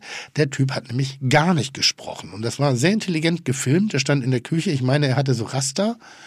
So ein bisschen, und hat da einfach ganz geil gekocht. Und dann hast du abends jemandem dabei zugeguckt, wurden immer kleine Einblendungen gemacht, was du zu tun hast. Aber so ganz, ganz schön. Hat mir immer gut gefallen. Während du sturzbesoffen mit dem Döner auf dem Sofa lagst. Nein, aber die, die Sendung hätte ich zum Beispiel, und man glaubt es kaum, die hätte ich gerne selber gemacht. Oder ich fand auch damals Sarah, Sarah Wiener, fand ich sehr, sehr geil. Sarahs kulinarische Abenteuer. War schön gemacht. Eine Kamera, schöne Bilder ähm, und, und, und gute Geschichten. Ich mag das immer, wenn es emotional so ein bisschen ist. Die Dunöfers finde ich sehr lustig. Oh ja. Wer nicht? Also sehr lustig, einfach aufgrund ihres Kabbeligens. So, das finde ich immer geil. Du, du kriegst halt immer zwei Varianten erklärt und eine ist immer falsch. Weil, also seine. Jedenfalls, wenn es nach ihrer Meinung geht. Ähm, also ganz, ganz, ganz, ganz viel. Ähm, bap, bap, bap. warum, warum habe ich das gefragt? Ich wollte was fragen. Wer der beste Koch ist. Nee, die drei Lieblingsköche hast du gefragt. Genau. Ähm, und, und, und was kannst du besser als ich? Was ich besser als du kann. Ja. Boah, ich glaube, da gibt es vieles, oder? In der Küche. Hör auf jetzt! Dann sag es mal. Sag mal, was du besser kannst als ich. Türkisch. Was ich besser An- kann nee, als. Entschuldige, das wollte ich nur. Jetzt, jetzt Ja. fällt es mir gerade wieder ein. Ich gucke momentan wahnsinnig gerne türkischen Köchen bei YouTube zu. Hm? Da gibt es so einen, ich glaube, das ist ein Türke. Da gibt es Ja. so einen, der, der sieht so, so wahnsinnig, als, als ob der vom Bus angefahren worden ist. Der guckt immer geradeaus, lächelt immer in die Kamera und hackt unten riesen Pfannen voller Hackfleisch und Paprikas und Tomaten. Und das ist immer so. Wie, wie heißt der denn? Ich habe keine Ahnung. Aber der ist so geil. Aber generell, so die ganzen. Aber bist du wirklich so einer? Bist du einer, der im Internet immer sehr viel schaut, was die anderen Nee, Köche machen? Nee, eigentlich nicht. Eigentlich gar nicht, weil ich auch total ADS habe. Aber es gibt irgendwie so dieses. Wie kommt, achso, nee, hier Instagram ist das. Da, da habe ich das. So, Aber ist es der, der immer so große Sachen Ja. macht? Also wenn er Ja. ein, ein Toast macht, dann ist es so ein, keine Ahnung, Ja, aber- XXXXL Ja, aber geil. Toast. Ja, ja, ich glaube, ich glaube, Also nicht- der hat, glaube ich, pff, Millionen Fo- äh, Follower oder so, ja, oder? so, ja, und das der ist so ganz ja, ja, skurril, weiß ganz, ich, weiß ich, weiß ich. Nee, Instagram ist das. Da wird mir das Instagram, immer ja, das, genau, den kenne ich, aber ich kenne ihn nicht persönlich oder so.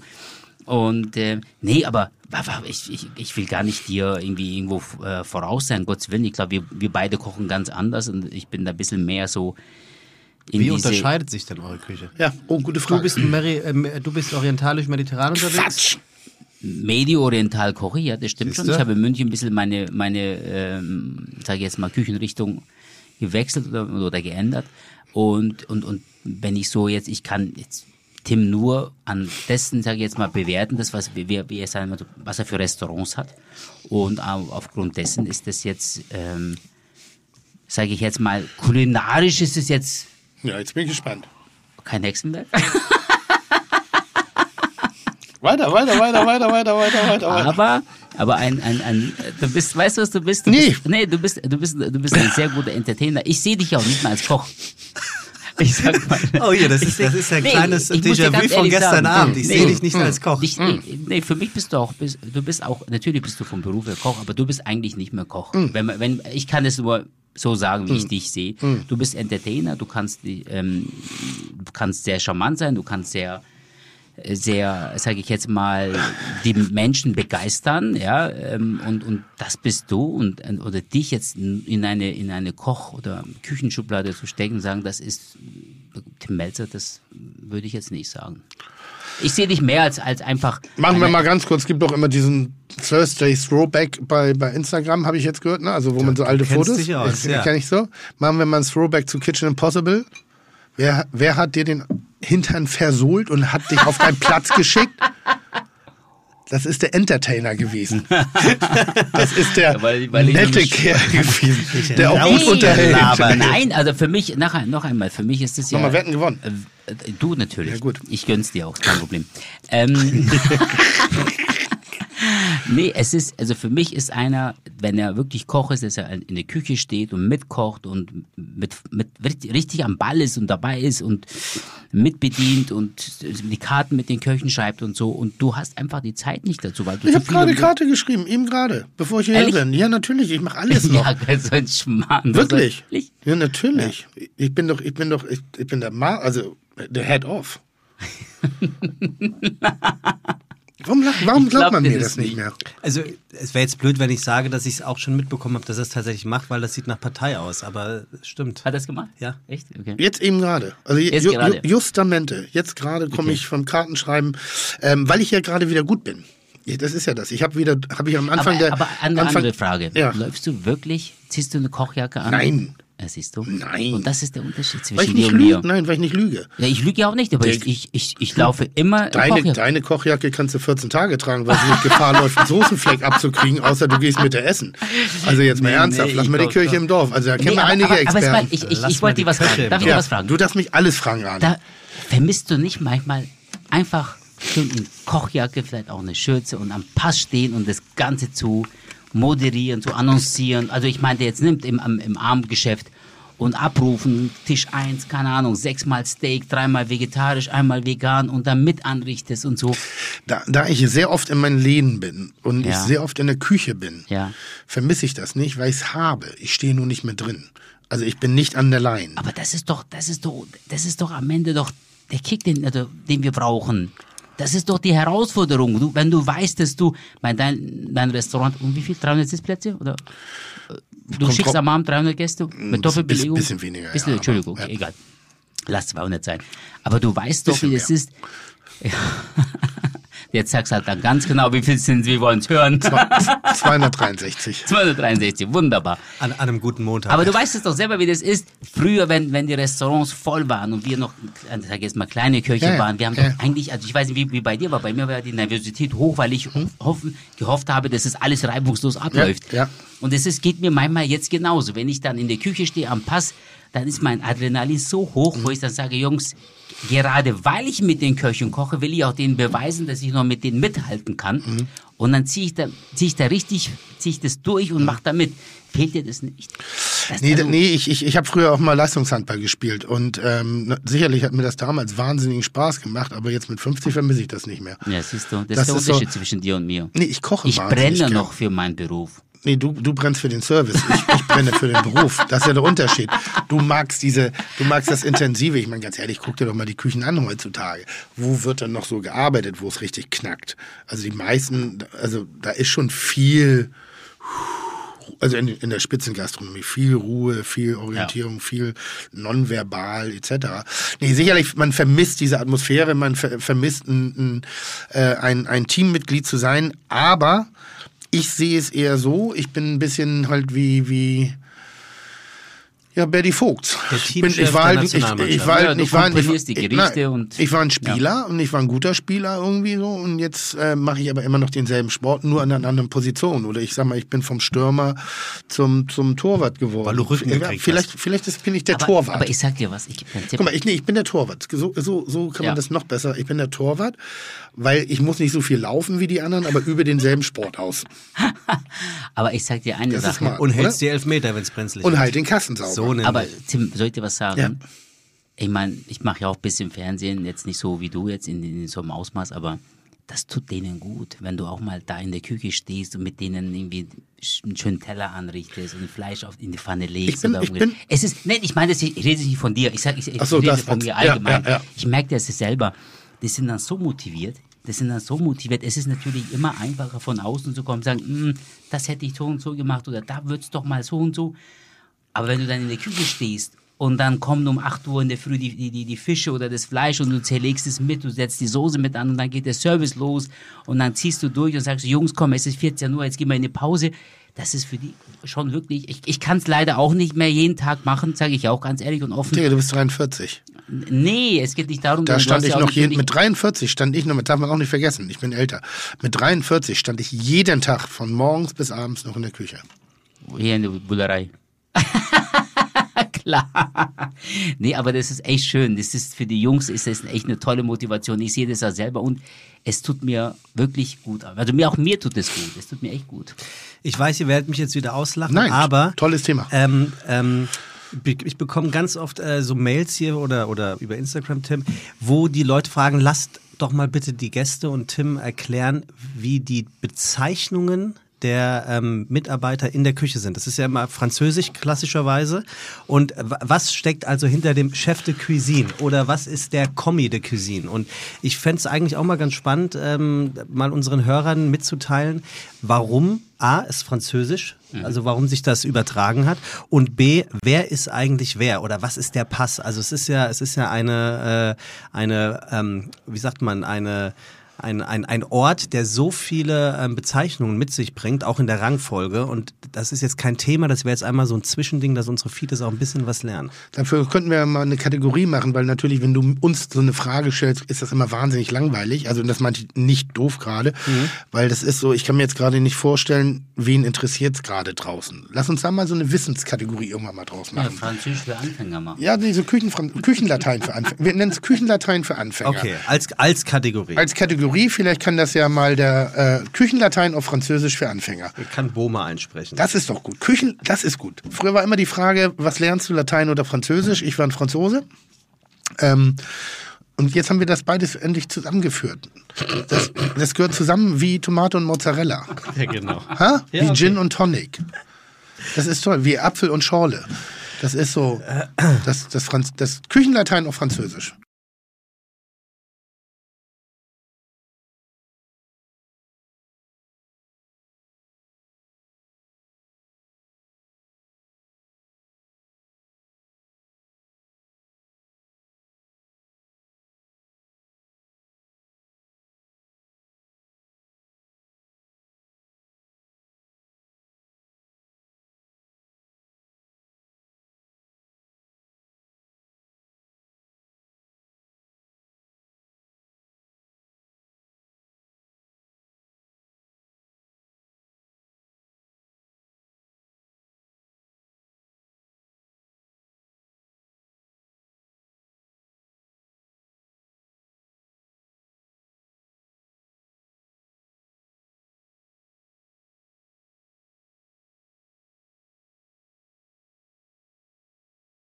Ali Güngemisch, du kennst dich ja sehr gut aus in, in der Grundstruktur einer Küche. Ich ja nicht mehr so, laut deiner Aussage.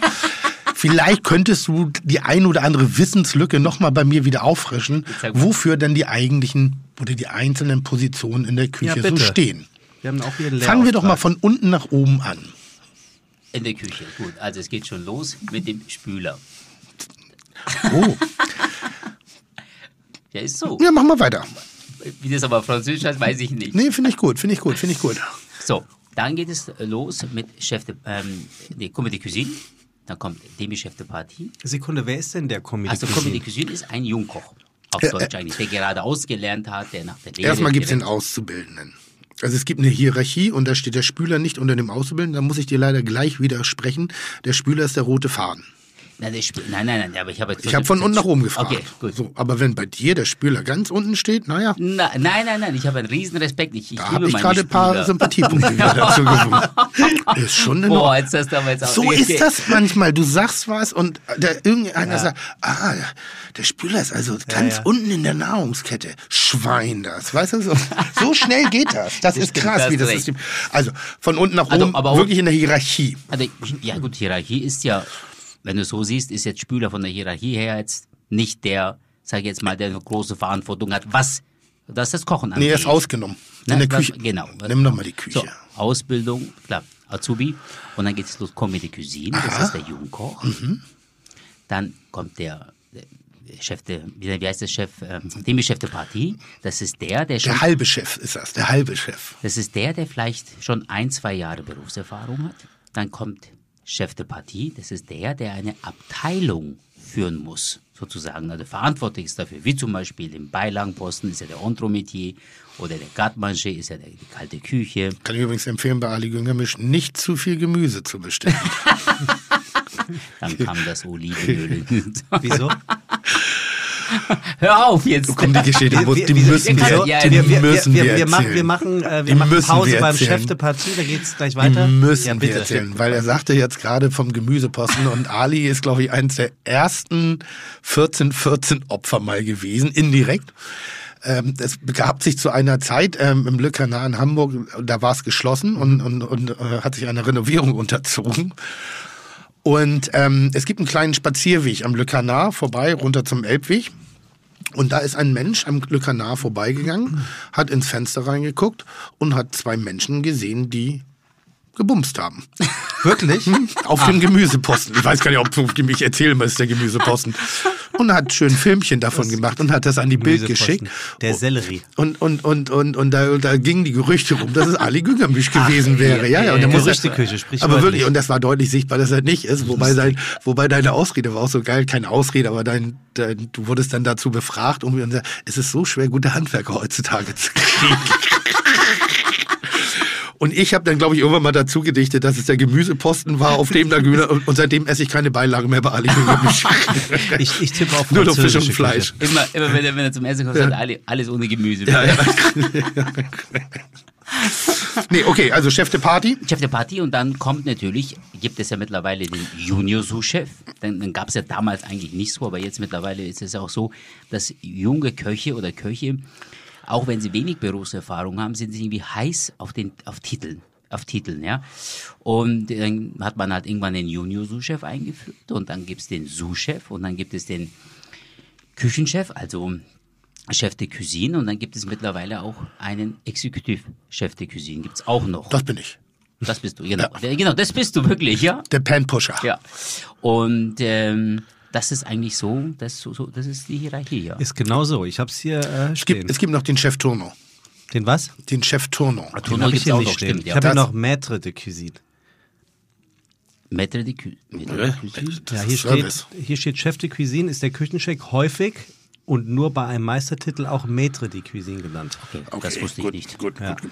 Grundsätzlich ist es, ähm, ähm, ist ja funktioniert eine große Küche und, und, und das ganze System hat sich halt wahnsinnig verändert. Ich weiß, als ich meine Ausbildung gemacht habe, da waren wir 35 Köche im Hotel Intercontinental damals an der Alster, wo jetzt das Fontenay steht. Ähm, und ich glaube, als ich gegangen bin, waren wir 19 Köche. Und als ich dann irgendwann mal meine Kollegen wieder besucht habe, waren es dann nur noch per se, nicht weil sie Leute gesucht haben, sondern aufgrund von äh, Veränderungen in der Küchenwelt und, und Produktwelten äh, waren es nachher noch elf Köche. So. Und bei 35 Leuten ist eine Hierarchie wahnsinnig wichtig. Wollte ich gerade fragen, die, also die braucht es auch, die, äh, die, die Posten. Ja, weil das ist ja fast wie eine Pyramide aufgebaut. Und oben an der Pyramide steht sozusagen der Teller. Das ist das finale Produkt. Und es gibt wahnsinnig viele Arbeitsschritte, Handgriffe mit sehr viel unterschiedlichen Garzeiten, Vorbereitungsschritten irgendwie, die ja zeitlich sozusagen auf die Sekunde, mehr oder minder, genau an dieser, auf diesen Teller zusammengeführt werden müssen. Und das kann einer alleine kaum bewerkstelligen für viele Leute. Also Teamwork, Pflicht. Also Pflicht. ganz, ganz, und es ganz wird wichtig. auch nochmal ähm, unterscheidet, zum Beispiel in, in Frankreich ist es so, bei uns gibt es ja doch den Chef Patissier, ja, das ist der, der die, die, die Desserts macht und in Frankreich gibt es, gibt es zum Beispiel die Hierarchie, die wir in der Küche haben, gibt es das gleiche auch in der Patisserie. Also da gibt es auch einen Kombi-Patissier und Demi-Chef de Patissier und so weiter. Ne? Das ist, also die Franzosen sind da ein bisschen noch, sage ich jetzt mal, behalten noch an dem alten System noch sehr, sehr fest. Ja. Das machen wir hier nicht. Bei uns ist es eher so ein bisschen wischiwaschi geworden, weil wir wahrscheinlich auch Mangel an Köche, wir haben aber sehr wenig Köche, beziehungsweise wenig Ähm, an Fachkräften ist es so, wir geben jedem, nicht jedem, aber wir, wir geben schnell einem, sage ich jetzt mal, Junior-Sous-Chefstelle oder eine Chef de Partie-Stelle, weil wir einfach den Mann, also die die Leute nicht haben. Normalerweise ist einer, der in einer in einer großen Brigade war das auch so, wenn der, du musst du mir wahrscheinlich zustimmen, im Interconti, wenn ihr 35 Köche wart, da wart ihr bestimmt alleine schon drei oder vier auf einem Posten, also beim Entremetier, beim Gemüse. Und Ja, ja. da ist da zum Beispiel der Chef der Party, der hat ja nicht nur seinen Posten zu führen, auch die, die Leute so einzuteilen, dass es im Gesamten halt funktioniert. Also es war bei mir in der, in der Lehre genauso, ja. Es geht ja auch darum, von wegen das Bild des Koches äh, muss ein solches auch sein, wenn du deine Ausbildung abgeschlossen hast. Dann bist du mit den rudimentären Kenntnissen des Kochens versehen. Dann solltest du eben die gängigen Prax also Techniken beherrschen, was ich eben sagte, dünsten, braten, frittieren. Da solltest du ein bisschen was verstehen von, warum verändert sich bestimmte Gar, also wa warum muss ich dieses Stück Fleisch schmoren, warum muss ich dieses Stück Fleisch kurz braten, wie lange sind die Garzeiten für eine Kartoffel im kochenden Wasser, wie lange ist die Garzeit von, keine Ahnung, einer Nudel oder Reis. Da solltest du rudimentäre Kenntnisse drüber haben und bist eigentlich erstmal eine gute Hand. So.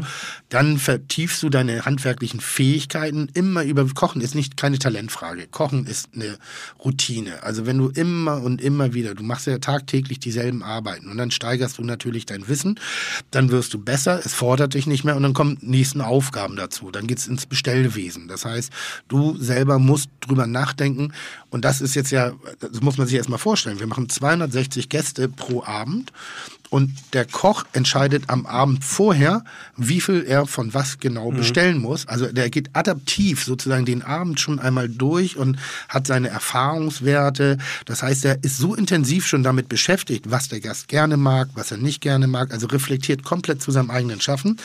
Dann kommt es eben in diesen Chef de, Chef de Party Level und der organisiert einen Bereich eigentlich schon wie eine kleine geschlossene Küche. So, Mise en place Arbeit, Zubereitung, Qualitätskontrolle. Mise en place ist Mengen- Vorbereitung. Genau, Schneiden, Schnippeln, Was das man Ganze. vorbereitet Also wenn du ein guter Abend. Koch bist, machst du Mise en place und wenn du ein schlechter Koch bist, machst du Mist am Place. Ja, oder, oder wie ich immer sage, Mise en place ist für Feiglinge. äh, aber das ist nur eine dumme Ausrede für Faulheit.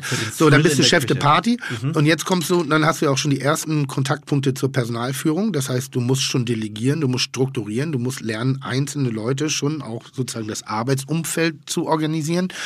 Dann geht das einfach in den, dann braucht der Küchenchef eine Vertretung. Das ist sozusagen der Sous-Chef respektive Schrägstrich Junior Zuschef, da ziehst du immer sozusagen die nächste Kraft an. Ähm, der Junior Zusch äh, der Zuschef sollte zumindest die Fähigkeiten haben wie der Kühnenchef, aber er hat noch nicht, nicht die Gehaltsstruktur erreicht und noch nicht die Kreativität und noch, noch nicht die Entscheidungskompetenz, ähm, eigenständig alleine Karten zu verändern, eigenständig alleine Gerichte zu verändern. Jetzt kommst du auf den Kühnenchef, der macht all das, nur dass er nicht mehr so oft die Kartoffeln schält, also die kleinen Mise en place Arbeiten, wo praktisch eine handwerkliche Routine erforderlich ist, sondern der geht, wenn er selber mitkocht, so wie Ali, dann geht er sehr in die Detailpflege, geht ins Abschmecken, in die Endkontrolle, weil unter seinem Namen geht das Essen ja sozusagen auch raus. Und der ist dann jetzt mit ganz anderen Vorgängen beschäftigt, Personalführung, Bestellwesen, Kalkulation, Kreativität, ähm, ähm, ähm, Flexibilität aufgrund, wenn Mitarbeiter ausfallen, Krankheit, muss das ganze System, weil manchmal spielen wir ja von vornherein Fußball nur mit neun Mann. So, das heißt, wir gehen gar nicht erst mit elf Mann auf den Platz, sondern durch Krankheit oder Ausfälle oder ähnlichem. Urlaub. Urlaub, stehst du auf einmal mit neun Mann da, musst aber dasselbe spielen, spielen wie mit elf Mann, weil darauf ist ja die Karte eigentlich ausgelegt. Und jetzt die Gerichte auch so zu machen, kommt es beim Publikum an. Was kannst du kalkulieren, was kannst du verlangen? Ich kann keinen Steinbutt bei mir im Laden ein, äh, einsetzen, wenn ich nicht bereit bin, meine Kalkulationsebene zu verschieben. Das kann ich nur bis zu einem gewissen Grad machen, um Preislich. preislich, damit ich schlussendlich auch wirtschaftlich arbeite. Also ich kann immer mal ein Steinbutt kaufen, wenn der mal gut im Angebot ist, oder ich war selber auf dem Fischmarkt und der hat mich angelächelt, dann nehme ich den mal mit, so als Eigenmotivation als solches. Ist aber eigentlich kein Produkt, was ich in der Bullerei gut verkaufen kann. Da mein Preisgefüge äh, ein ganz anderes ist, als jetzt zum Beispiel vielleicht, ich weiß, ich kenne es bei dir jetzt gerade nicht, was kosten bei dir fünf Gänge? Also das normale Menü kosten fünf Gänge, also vier Gänge 79 plus 15 Euro. Gut, bei uns sind fünf Gänge, äh, vier Gänge 49. Das sind schon mal 30 Euro weniger, die ich habe, zu kalkulieren. Also muss ich das natürlich auch auf die Produktwelt anpassen. Mhm, genau. Weil ich kann nicht kleiner kochen. Die Leute erwarten ein gewisses Sättigungsgefühl, egal ob sie bei mir essen sind oder bei dir. Ähm, das muss sich äh, wohlig zusammenführen. Und jetzt habe ich halt nicht die Kapazität, Steinbutt zu machen, weil es mein mein, mein Kostengefüge nicht hergibt, werde aber sub, also ganz subtil automatisch verglichen mit Ali. So, beim Ali haben wir aber Steinbutt gekriegt, weil dann findet so eine Differenziertheit statt. Du musst eine ähnliche Kreativität auf den Teller bringen, die vielleicht technisch gesehen gar nicht möglich ist, weil wir ein anderes System haben, weil wir andere, wie gesagt, ein ganz anderes Gefüge haben. Und das ist dann schlussendlich, was den Küchen, den Maître ausmacht, den Küchendirektor, der einen Überblick über allem hat und die, die Spielerstärken und Schwächen ausbalanciert beim Kartenschreiben auf das Kartenkonzept. Plus zusätzlich muss er dran denken, welche Geschichte erzähle ich denn nach draußen hin? Also ich könnte jetzt, wenn ich jetzt Sushi machen würde, würde ich mich lächerlich machen. So A, weil ich jetzt gar keine Geschichte mit Sushi habe, außer dass ich es gerne esse. B, weil wir in Hamburg jemanden haben, der eine ähnliche Profession hat wie ich, also Steffen Hensler, der sehr dominant mit Sushi einfach äh, sich zum, zum Kern gemacht hat. Und C, weil ich ja doch auch eher von der Handschrift eher für eine ja, wie soll ich sagen, also eine, eine, eine, eine, eine, eine kreative Wirtshausküche stehe. Und Wirtshausküche ist in diesem Sinne sehr positiv belegt. Also gar nicht abwesend, was bei dir ein gewisser Hang zur Orientalität ist oder zum mediterranen Kochen. Bei der Poletto ganz klar italienisch ausgelegt. Und so hat jeder seine Handschrift, die er auch noch einhalten muss. Was auch wichtig ist. Wahnsinnig wichtig. Wahnsinnig also wichtig. wenn du keine Handschrift hast, bist du schwimmst du in so einem, in so einem Pool und und ich sage immer wieder, es gibt sehr wenig Köche in Deutschland, die eine eigene Handschrift haben, die eigene, eigene, eigene, sage ich jetzt mal, eine Passion reinbringen und, und, und Leidenschaft reinbringen. Und wenn du jetzt so guckst, 70, Pro- also ich würde mal sagen 70 Prozent, vielleicht sogar auch mehr der Restaurants haben identische Karten. Wenn du so guckst, findest du es nicht? Also ich weiß es nicht. Wenn, wenn, wenn du so Total, ich, ich rede immer von, von, von, der, von der Massengastronomie, von allem. Wenn du Ja. alle reinbeziehst, ist es immer das Gleiche auf der Karte. Ein Quinoa-Salat mit Avocado und Tomaten oder Salat mit Ziegenkäse oder Linguine mit Garnelen oder Steak mit Fritten und äh, Bernays. Äh, ist, ist wirklich so. ich habe Steak und Fritten und Bernays auf Mache der ich, Karte. auch, ma- mach ich auch ab und zu Mittag, aber, Aber mit trotzdem Trüffel. würde ich. ja, ist so gut. Dann hebst du dich schon mal ab. Nein, aber es ist wichtig, eine, eine eigene Handschrift zu haben, weil es find, ich finde auch, dadurch bist du, ha- hast du ein Alleinstellungsmerkmal und dann kommen auch die, Leute gezielt zu dir. Und, und das, ich, bei mir ist es so, ich koche, wie gesagt, die, die, die medio-orientalische Küche, natürlich, weil ich auch aus der Türkei. Medio-orientalische Ja, es ist Küche. neu. Mediterran, Basis ist mediterran und mit orientalischen und exotischen Einflüssen, weil natürlich auch meine Herkunft das, sage ich jetzt mal, hergibt und ich Gott sei Dank, sage ich jetzt mal, in der Hinsicht Exot bin, hey, kann ich mich, oder ich sage ja nicht, dass wir besser sind, ne? das ist was anderes, aber wir kochen anders und heben uns dadurch von den anderen ab und dadurch haben wir natürlich auch einen Gästekreis, die gezielt zu uns kommen und, und, und ich sage mal so, vielleicht nicht alle, aber die meisten sehr, sehr glücklich und zufrieden sind, ja. Ich finde, eh, besser, besser kann man in der Gastronomie ganz schwer sagen. Also wir haben Gott sei Dank Wertungssysteme, die geben eine gewisse Orientierung vor, aber am Schluss, am, am Ende des Tages ist es immer subjektiv. Aber ganz ehrlich, Also- am Ende ist es doch wichtig. Also wichtig ist doch, für mich ist es wichtig, dass der Gast, Gast natürlich zufrieden ist, aber für mich ist auch wichtig, dass es wirtschaftlich funktioniert, dass ich Monatsende meine Gehälter bezahlen kann, meine, meine Kosten decken kann und wenn ein bisschen was für mich übrig bleibt, ist es doch gut. Also von daher, für ich setze da mittlerweile, ich gehe immer mehr weg von den Bewertungen und ganz ehrlich, wenn dein Laden voll ist, ich meine, ist ja bei dir ja auch, dann machst du es doch richtig. Na, ich wollte, ich, das, ich, ich wollte das nur als Hilfestellung geben jetzt für, für, für Leute, die sich vielleicht nicht so gut auskennen oder Mhm. das Schwierigkeiten haben, das in irgendwelche Schubladen reinzupacken. Und das, ich finde, Schubladen brauchen wir für eine Orientierung. Die dürfen nicht verschlossen sein und die dürfen nicht für immer befüllt sein. Ähm, dass man schon einen Unterschied sieht, warum kostet mein Menü das und bei Kevin Fehling das Dreifache. Da gibt es Gründe für. Das ist, Kevin geht nicht mit dem Dreifachen nach Hause, sondern wir haben unsere Geschichte und so muss man das auch ein bisschen verstehen. Warum, warum kann ich nicht, ich war, bin neulich in Hamburg vorbei, äh, hier in, in, im Karo-Viertel vorbeigegangen, in einem kleinen Café. Und da stehen Mittagstischgerichte 6,90 Euro drauf, äh, Königsberger Klopse, Wiener Schnitzel, äh, ich glaube Rouladen waren noch drauf und noch irgendwas. Und ich so sage, dafür 6,90 Euro. Alles zusammen geht- oder jeweils Nee, nee, jeweils. äh, jeweils. plus Beilang. Wo ich Ja. sage, wie soll das denn gehen? Und jetzt Geht muss nicht. man differenzieren. Dann gehst du in ein anderes Restaurant in Hamburg, dann kriegst, musst du fürs Wiener Schnitzel 24 Euro bezahlen. Beides mag irgendwo Sinn machen. Du darfst diese Zahlen nur niemals in einen Kontext setzen. Das darfst du nicht tun. Ja. Weil das eine ist Mittagstisch, das mag vielleicht ein, ein Eigentümer sein, der selber kocht und surft, eine kleine Bude Ja, und irgendwie. ein psychologischer und die psychologische, ne? Also gehe- Ebene Aber Leute reinzuholen. trotzdem nicht. Das geht trotzdem nicht. Es, ich finde, Essen Ja, darf nicht von der. Qualität Nein, jetzt, ja? Nein, das geht nicht. Ich, ich, ich finde zum Beispiel bei dir auch vier Gänge, vier Gänge 49 Euro? Ja, ein bisschen mehr, ich glaube 54. 54, okay. Immer noch fair. Ich meine, es, wir sind in Hamburg, es ist jetzt nicht so, deswegen, dass du mitten in, in, in, irgendwo im, im Pampa bist und so. Und ich kann das zum Beispiel, ich kann vier Gänge für 54 Euro, selbst neun- 59 Euro, könnte ich in München gar nicht anbieten, weil einfach ich, einfach, ich zahle 20.000 Euro Miete, wie soll ich das dann alles dann machen können? Ja. Das geht einfach nicht. Ja. Und ich finde, Essen darf nicht billig sein und, und, und wenn es billig ist, alles was billig ist, hat es keinen Wert mehr dann irgendwann.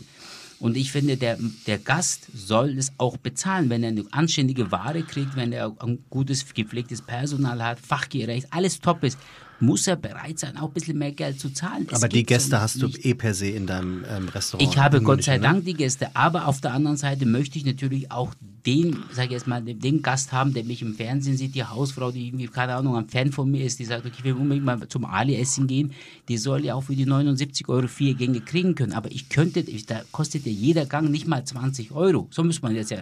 Aber du hast natürlich auch Grundkosten, du hast Tischwäsche, du hast Brot und Butter, du hast das Mach, mach, das, ja mach, mach, mach, mach das mal für die Zuhörer. Also angenommen, ich, ich gebe dir jetzt ein Stück Steinbutt, Einkaufswert 7,50 Euro. Der pure Steinbutt. Geht ja gar nicht. Kriegst ja gar nicht für 7 Euro. Na, ich sag ein Portion vielleicht, oder was meinst du? Die Portion, ja, ja. Die Die Portion. Portion 7,50 Euro. Kalkulier mal so einen Teller durch. Naja, gut, es kommt ja, da, also erstmal musst du natürlich die Steuern draufrechnen, es geht ja, da geht ja, Ja, schon los, dann ja. geht es natürlich los mit Personal, du hast Miete, du hast wie Spülkraft, du musst, musst ja waschen, das musst ja Ding, dann kommen die, die Beilagen dazu, Hm? das darfst, und dann musst du natürlich auch ja die Kalkulation ja haben, wo du sagst, okay, aus dem Kalkulation musst du ja noch weitere Kosten tragen, wie Ja, ja. Miete und so weiter. Also du kannst nicht, wenn, wenn für 7,50 Euro eine Portion, du musst schon mal 3, 3,3 rechnen. Eigentlich mehr inzwischen. Nein, Das ist Moment, ja- das, das ist, ist nur ja- der Steinbutt, da kommt dann musst du noch die so, Beilage gut, okay, okay, dazu okay, rechnen. gut, Das heißt, du gut. kannst nicht einen Steinbutt unter 36, 39 Euro dann verkaufen. Das funktioniert sonst nicht. Also man muss ehrlich sagen, wenn man einigermaßen qualitativ wertig einkauft, wenn man einigermaßen auf Handwerk Wert legt, wenn man einigermaßen auch auf Frische Wert legt und nicht auf Convenience oder sonst sind meines Erachtens Hauptgangpreise unter 30 Euro sehr schwer zu kommunizieren, solange wir uns in der klassischen französischen Küche bewegen, wo wir reden von deutlich erkennbares Hauptprodukt, also Fisch, Fleisch, äh, ähm, dass wir deutlich Beilagen, Soßenkombinationen, äh, vielleicht eine Sättigung dazu, auch wenn das Wort ganz schlimm ist, irgendwie so, aber so einen gängigen, nach dem allgemeinen Verständnis, ein Hauptgangteller und alles unter 30 Euro mit, mit steigenden Personalkosten, Energiekosten. Ähm, ganz ehrlich, guckt euch mal die Mietpreisexplosion an, dass ich weiß gar nicht mehr, wie das ein kleiner äh, Gastronom noch machen soll. Als ich mit dem Weißen Haus angefangen habe, da habe ich eine normale Miete bezahlt. So derselbe Laden würde heute das drei, Da vierfache durfte kosten. der Gast ja auch zahlen, was er wollte, richtig? Da durfte er zum Beispiel, was äh, eigentlich kulinarischer, also eigentlich wirtschaftlicher Selbstmord war. Ähm, ich weiß auch gar nicht, ob man es heute noch dürfte. Da bin ich mir gar nicht mehr so ganz sicher. Also ob da nicht das Finanzamt inzwischen meckern würde, weil du ja eine gewisse Kontrolle nachlässt, obwohl wir sehr transparent waren. Ähm, aber da war es in der Tat so, dass ich gesagt habe, ähm, meine Gäste dürfen fürs Essen bezahlen, was sie wollen. Getränke nicht. Weil Getränke ist, äh, da habe ich sozusagen mit dem Deckungsbeitrag gearbeitet. Da gab es, äh, gibt es einen Schlüssel. Ich weiß, was ein Stuhl bei mir umsetzen muss, damit ich meine Grundkosten decken kann. Das ist der Deckungsbeitrag, so, mit, dem, mit dem du arbeiten musst. Also praktisch jeder Platz, der bei mir besetzt wird, muss eine Form von Umsatz machen, nach einem Kalkulationsschlüssel, damit ich auf 0,0 rausgehe.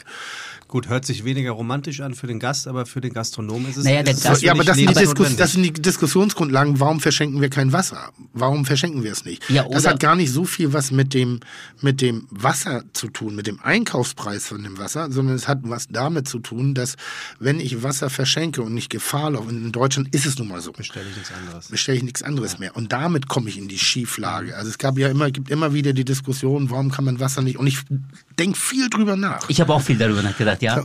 Aber es ist nun mal in Deutschland so und auch gerade jetzt mit den, mit den, es wird auch nicht mehr ganz so viel getrunken wie früher. Äh, Und, das ist auch noch, und dann ist, sitzt da jemand und isst das Essen. Essen ist immer hart kalkuliert. Sehr hart, ne? Wissen wir alle, da bleiben, wenn wir gut kalkulieren, 10% vom Teller, Aber, aber es ist Vorsteuer jetzt, über. jetzt bist du auch Geschäftsmann wie ich, aber find, ich weiß nicht, wie es bei dir ist, aber bei mir ist mittlerweile so, dass ich mit dem Essen mehr Umsatz mache wie mit den Getränken. Ja, aber Umsatz ist nicht gleich Gewinn. ja, ja, das ist ja trotzdem, also normal, mir wäre es natürlich umgekehrt lieber, weil ich da mal an den Getränken et- mehr äh, ja. mal, verdienen würde. Aber es ist ja nicht mehr so, wie Timmer auch das sagt. Wir haben ja mittags auch geöffnet, wir haben so wenig Gäste, die mittags Alkohol trinken. Das ist so, also eigentlich verkaufst du nur Wasser. Jetzt, wenn ich das Wasser auch noch verschenken sollte, wo, wo, und, und wo, wo der Gast für Brot und Butter auch noch nichts bezahlt. Ja, aber warum sollte ich das dann alles noch machen? Ich mache Das es. ist, Ich mache es übrigens in der guten Botschaft. Ich habe einen kleinen Laden und ich bin inspiriert worden. Das ist ein Versuch, es ist eine reine Versuchsebene. Äh, jetzt allerdings schon seit drei oder vier Jahren. Äh, Inspiriert worden durch eine Diskussion, die hier in Hamburg sehr aktiv gezogen worden ist. Ne? Da, Die Wasserdiskussion? Die Wasserdiskussion, Ja. ohne Zwei, jetzt ohne, ohne irgendwelche Namen zu nennen oder so. Da wurde ein, ein Gastronom in, in, in Hamburg sehr angefeindet, irgendwie, weil er für ein aufbereitetes Wasser aus der Leitung einen Preis genommen hat, ich glaube von 7,50 Euro oder sowas. So, und da, oder fünf Euro. Ich weiß, es war, es war jetzt nicht so dramatisch, also für die Diskussion war es viel, aber es war eigentlich gar nicht so dramatisch viel. Und ich habe das überlegt und bei mir gibt es auch eine Aufbereitungsanlage, einen Zapfhahn, Wasser, mit, nur mittags, ähm, weil ich denke, dass das Konsumverhalten von dem Gast zur Mittagszeit sich noch entwickeln muss. Und jetzt möchte ich ihm Möglichkeiten anbieten, dass er sich entwickeln kann. Das heißt, meine Preise mittags sind leicht reduziert, aber nicht subventioniert. Also ich, ich verdiene noch mit dem Mittagstisch Geld. Nicht viel, aber ich verdiene zum. Ich kann meine Kosten decken und ein ganz kleiner Bereich bleibt noch über. Ich habe diese Wasseranlage äh, installieren lassen. Einzige Bedingung, der Gast muss es sich selber holen. Weil ich kann jetzt nicht noch anfangen, den Service dafür zu bezahlen. Da binde ich wieder zu viel Kraft. Da kalkuliere ich dann wieder was anderes drauf, was ich selber bezahlen müsste. Und schon würde dieses System ins Wanken kommen. Versteht ihr, was ich meine? klar. Abends mache ich es nicht. Geht nicht, weil ich abends wertiger koche, einen wertigeren Service habe, eine, eine, eine längere Verweildauer, damit nicht die Möglichkeit, denselben Stuhl vielleicht zweimal zu besetzen, um eventuell eine Umsatzreduzierung oder ein, ein, ein, ja, eine Umsatzreduzierung zu akzeptieren, weil mal zwei ist es dann wieder ein bisschen ausgeglichen. Also daran kann man, glaube ich, sehen, ich sehe an eure leeren Köpfe, äh, Gesichter, wie komplex eigentlich Gastronomie in so vielen Bereichen ist. Und das ist auch das Schöne und das Spannende dahinter, dass du, wenn du Koch lernst, nicht nur Koch bist. Du, dass du schnippelst eben nicht nur Gemüse, das ist die handwerkliche Basis, die du benötigst. Es gehört dazu, dass du erstmal die Routine entwickelst, Systematiken zu erkennen, wie welche Gerichte wann wo funktionieren. Oh, erzähle ich gleich ein schönes Beispiel.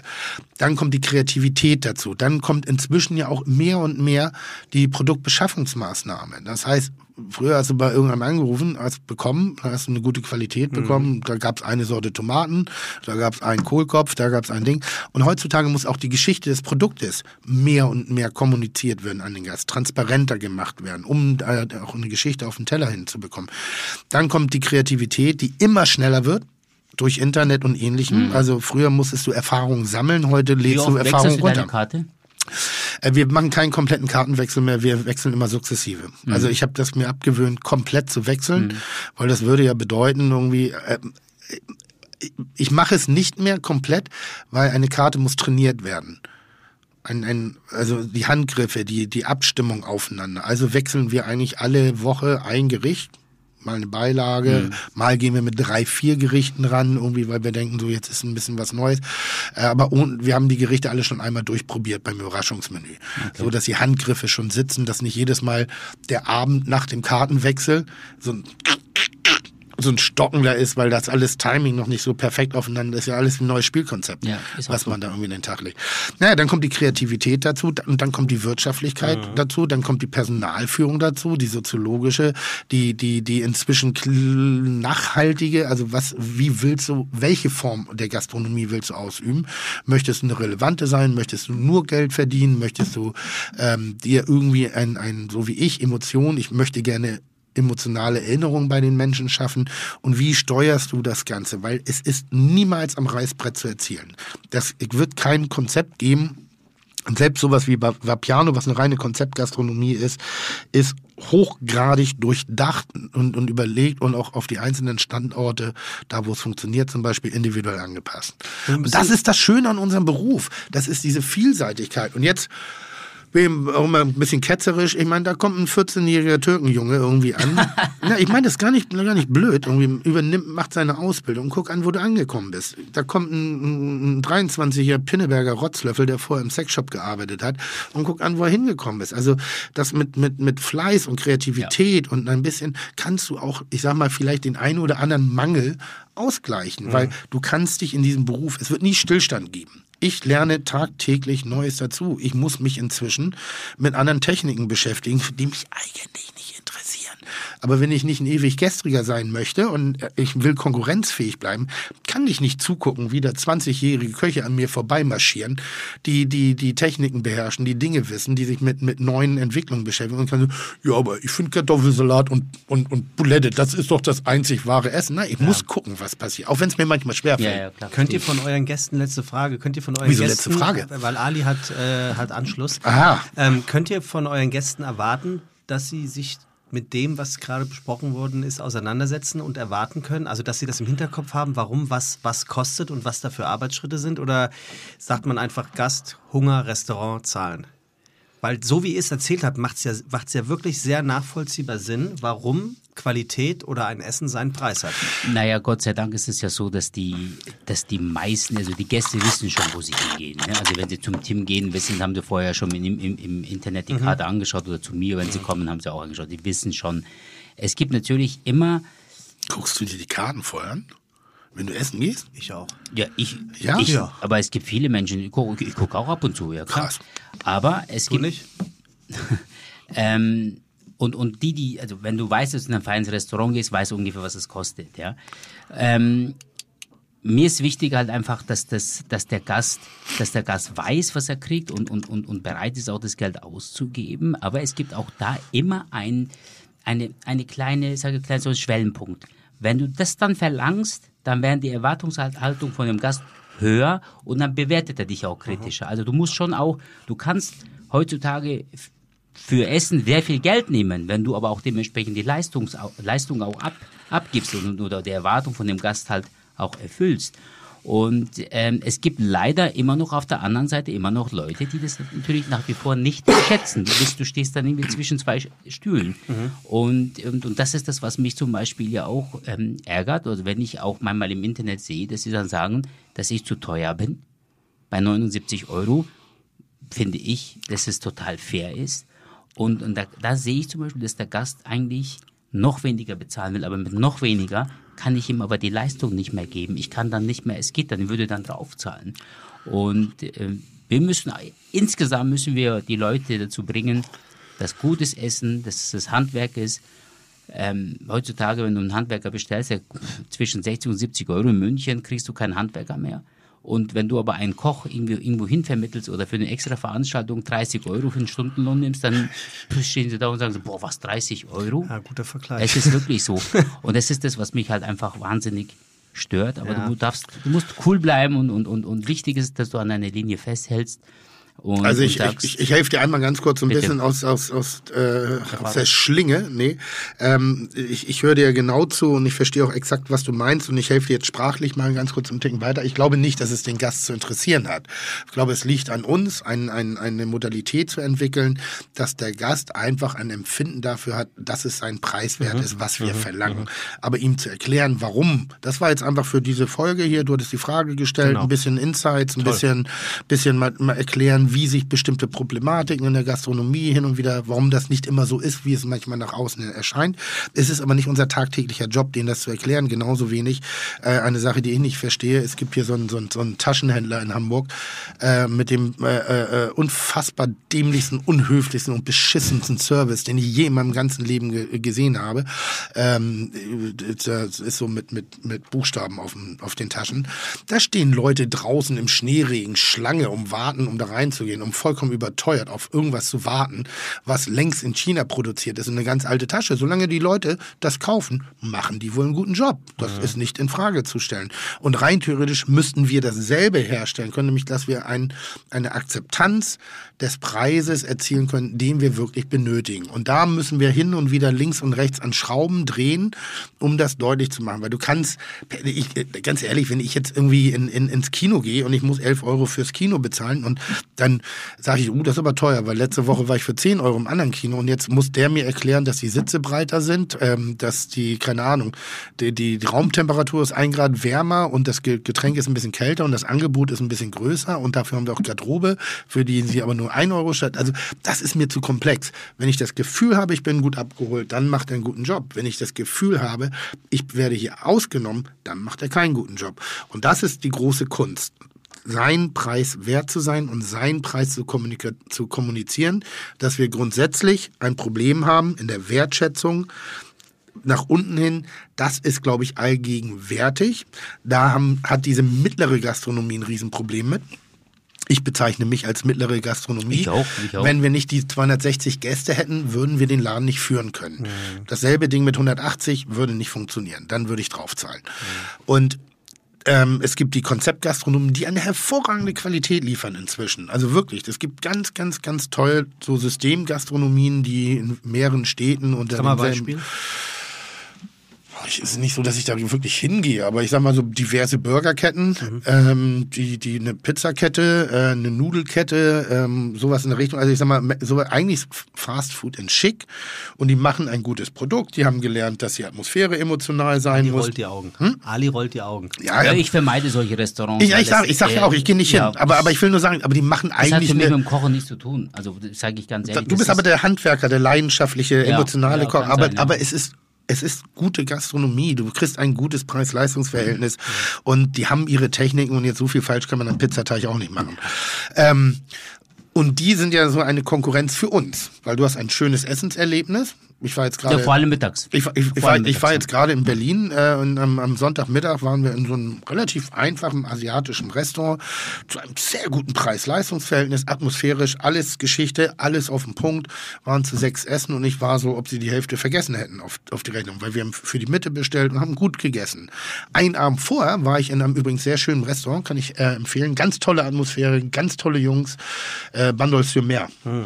War ich noch nicht, ähm, hatte ich mal immer von gehört und gelesen, war mal so ein bisschen skeptisch, dachte, das ist so eine Berliner Klugscheißerbude, ist es aber nicht. Es war ein sehr, sehr schönes und sehr launiges und sehr emotionales, tolles Restaurant. Also hier, man sagt Shoutout, ne? Schaut auf. Shoutout ans Bandol für mehr. Ähm, toll, gute, gute Mischung an Kreativität, geilen Produkten, trotzdem emotional, dicht, warm, abgeholt, ein bisschen was gelernt dabei, schön getrunken, schön gegessen. Das war schon um ein einiges teurer, aber war auch sein Preis wert. Und da, das ist ja das Spannende dahinter. Und das liegt jetzt an jemanden, wenn ich aber auch ein anderes Einkommen habe und einen anderen Fokus. Für mich ist Essen und Trinken der Mittelpunkt. Ich würde kein Geld ausgeben für eine Tasche mit Buchstaben. Ja, genau. Also das würde ich nicht machen. genauso, ja. Das, aber Essen, wenn das Trinken und Urlaub aber, aber wenn da jemand eine Leidenschaft für hat, dann lass sie das machen und dann müssen sie woanders sparen. Und jetzt müssen wir halt gucken, dass das bisschen, was sie dann vielleicht noch über haben, nachdem sie sich die Tasche geholt haben, dann wenigstens bei uns lassen. Hochspannende Sendung, sehr, sehr kulinarisch, was mich richtig glücklich macht. Äh, leider Gottes müssen wir Ali verabschieden jetzt. Das tut mir sehr Ähm, leid. Ich hätte wirklich gerne noch weiter. weil sehr- Shoutout noch mal. Vielleicht sollte ich häufiger einen Shitstorm kriegen. Weil ich fand, mich, deine- ich fand mich heute, deine- an, deine weiche ich fand Seite mich heute heute tut mir ja angenehm wirklich. zurückhaltend und äh, Du Ich hab- tust immer so, als wärst du sonst ein Arsch, der hier sitzt. Bist du ja nicht. Du bin ich nicht. Nein, Nur manchmal. Ja, nur manchmal. Ja, ernsthaft, ich bin nur, jetzt nur wenn du eine Moslem Du, ich in bin Sch- wirk- Schweineblut aus. Nein, aber ich, wirklich, ich bin so eine zarte. Seele und ich äh, natürlich habe ich das Jetzt dauert es aber- doch nochmal zwölf Minuten. Ja, aber ich sorry. habe das ja selber verbockt, aber ich leide darunter, weil ich möchte nicht, dass Leute blöd von mir denken. Also Denken Sie nicht. Also hier im Raum denkt der keiner. Stelle, das ist so ist Wer über Tim blöd denkt, kann das gerne an Nachschlag Nein. Fite-Gastro schicken. Wir werden es nicht vorlesen. Ich Es geht direkt wirklich, ins Spam-Ordner. Aber bitte schickt hab- uns dahin doch mal zu Nein. unserer von Tim heute eingeführten Kategorie Küchenlatein für Anfänger. Fragen Nee. über Fragen über Küche. Küchenlatein auf Französisch. Auf Französisch, meine ich doch. Wusste ich, war nur ein Test. Gut. Küchenlatein auf Französisch. Äh, falls euch irgendwas interessiert, Fites, bitte schreibt es uns an fite-gastro, nee, an nachschlag.fite-gastro.de.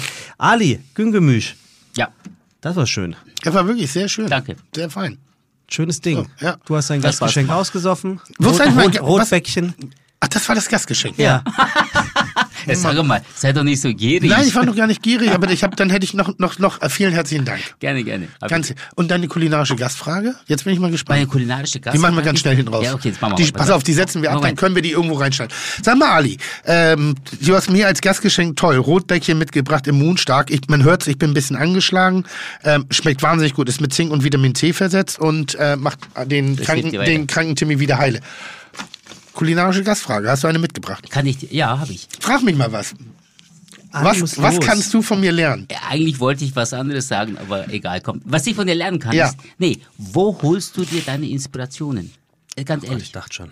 Ähm, nee, nee, nee, nee, das ist eine wichtige Frage. Kulinarisch? Ja, ja klar. Im Wesentlichen Design. Ich gucke sehr gerne Architekturhefte, Design etc. Und, und solche Sachen an. Das stimmt bei mir die Tellersprache. Also das ist das Visuelle dahinter. Ähm, dass ich bestimmte Farben sehe, Modefarben, also auch, auch Möbel, Design, Lampen, Formen, Bilder, Intensität. Also momentan habe ich eine sehr kräftige, farbige Welle gerade wieder. Das wird sich auch bei mir beim Kochen niederschlagen, dass ich gerade, Stefan Strumbel hat gerade eine neue Stilistik, neue Stilistik, hat, äh, macht gerade sehr farbintensive Bilder, die, die dir so in die Fresse springen und ich merke, dass mich das inspiriert, aggressiver zu kochen. Ähm, sauberes, zeitloses Design mag ich sehr, sehr gerne. So eine Mischung aus 50er Jahre US, ein bisschen Skandinavien, der 60er Jahre gepaart wiederum ein bisschen mit, mit äh, äh, oh Gott, wie heißt, wie, wie heißt denn der Stil? 20er, 30er Jahre Österreich, Wien. Äh, ähm, Wiener Style. ich weiß nicht, ob der Wiener Style ist. Es gibt, glaube ich, dafür auch einen, auch einen Jo- Josef Frank, solche Ja. Sachen. Und das hat wirklich einen sehr starken Einfluss auf mein Kochen. Und dann gibt es einzelne Sachen, die ich irgendwann mal sehe, die ich mal gegessen habe. Aber es sind immer einzelne Elemente. Ich war jetzt im, im Bundles für mehr. Gab es zum Beispiel ein, eine Sache, die fand ich sehr smart. Die fand ich sehr clever weil ich auf den ersten Moment nicht drauf gekommen wäre und sie war interessant genug, so zu wirken, als ob ich sie erfunden habe. Weißt du? Nein, es gibt ja so Dinge, also komm hier nicht mehr mit dem rote Beete Baiser oder hier, wie heißen die Dinger? Da hier diese. Macarons diese? Ja, komm hier nicht mehr mit dem rote Beete Macaron, das hat irgendwann mal irgendjemand erfunden. Ja, ja, ja, ja, und am Ende des Tages ist es nur die Farbe. Aber was ist denn, was ist denn deine Handschrift? Du hast ja, du machst die gehobene Wirtshausküche, wei ne, weißt du, was wirklich meine Handschrift Ja. ist? Und das ist Ja, ganz, wirklich. ganz, ganz schlimm. Das ist das, was ihr alle jetzt macht. Das, was ich seit 10, 15 Jahren mache, die pure Reduktion. Die pure Klarheit, Mhm. die puren, klaren Geschmäcker, äh, äh, die praktisch nur zwei, drei Ebenen. Das ist Aber eigentlich kannst eine. mal sehen, ich habe ja recht. Tim Melzer hat die Gastronomie in Deutschland verändert. Ich, Na, das ist jetzt ein, das ist jetzt Was- wirklich, was für ein nein, das ist, Schlusswort. das ist Ich jetzt hab- wirklich für dich ich habe meinen Teil eine Anerkennung. Ich meine das jetzt ernst. ich habe meinen Teil dazu beigetragen. Sagen wir es nee, so. ich meine das jetzt ernst. ich auch. Danke. Am Teil dazu beigetragen. Danke dir. Ich, aber du auch. Anders vielleicht, Am bisschen. wir. Mensch, es ist so viel Liebe heute im Raum. Finde ich auch. Schön. Danke. Das war's. Bis bald, Freunde. Chuck, Digga, Props, Digga, ihr habt meinen Respekt. Ihr macht Digga, Mucke, Schicke, Mucke, oh, wie gut das schmeckt.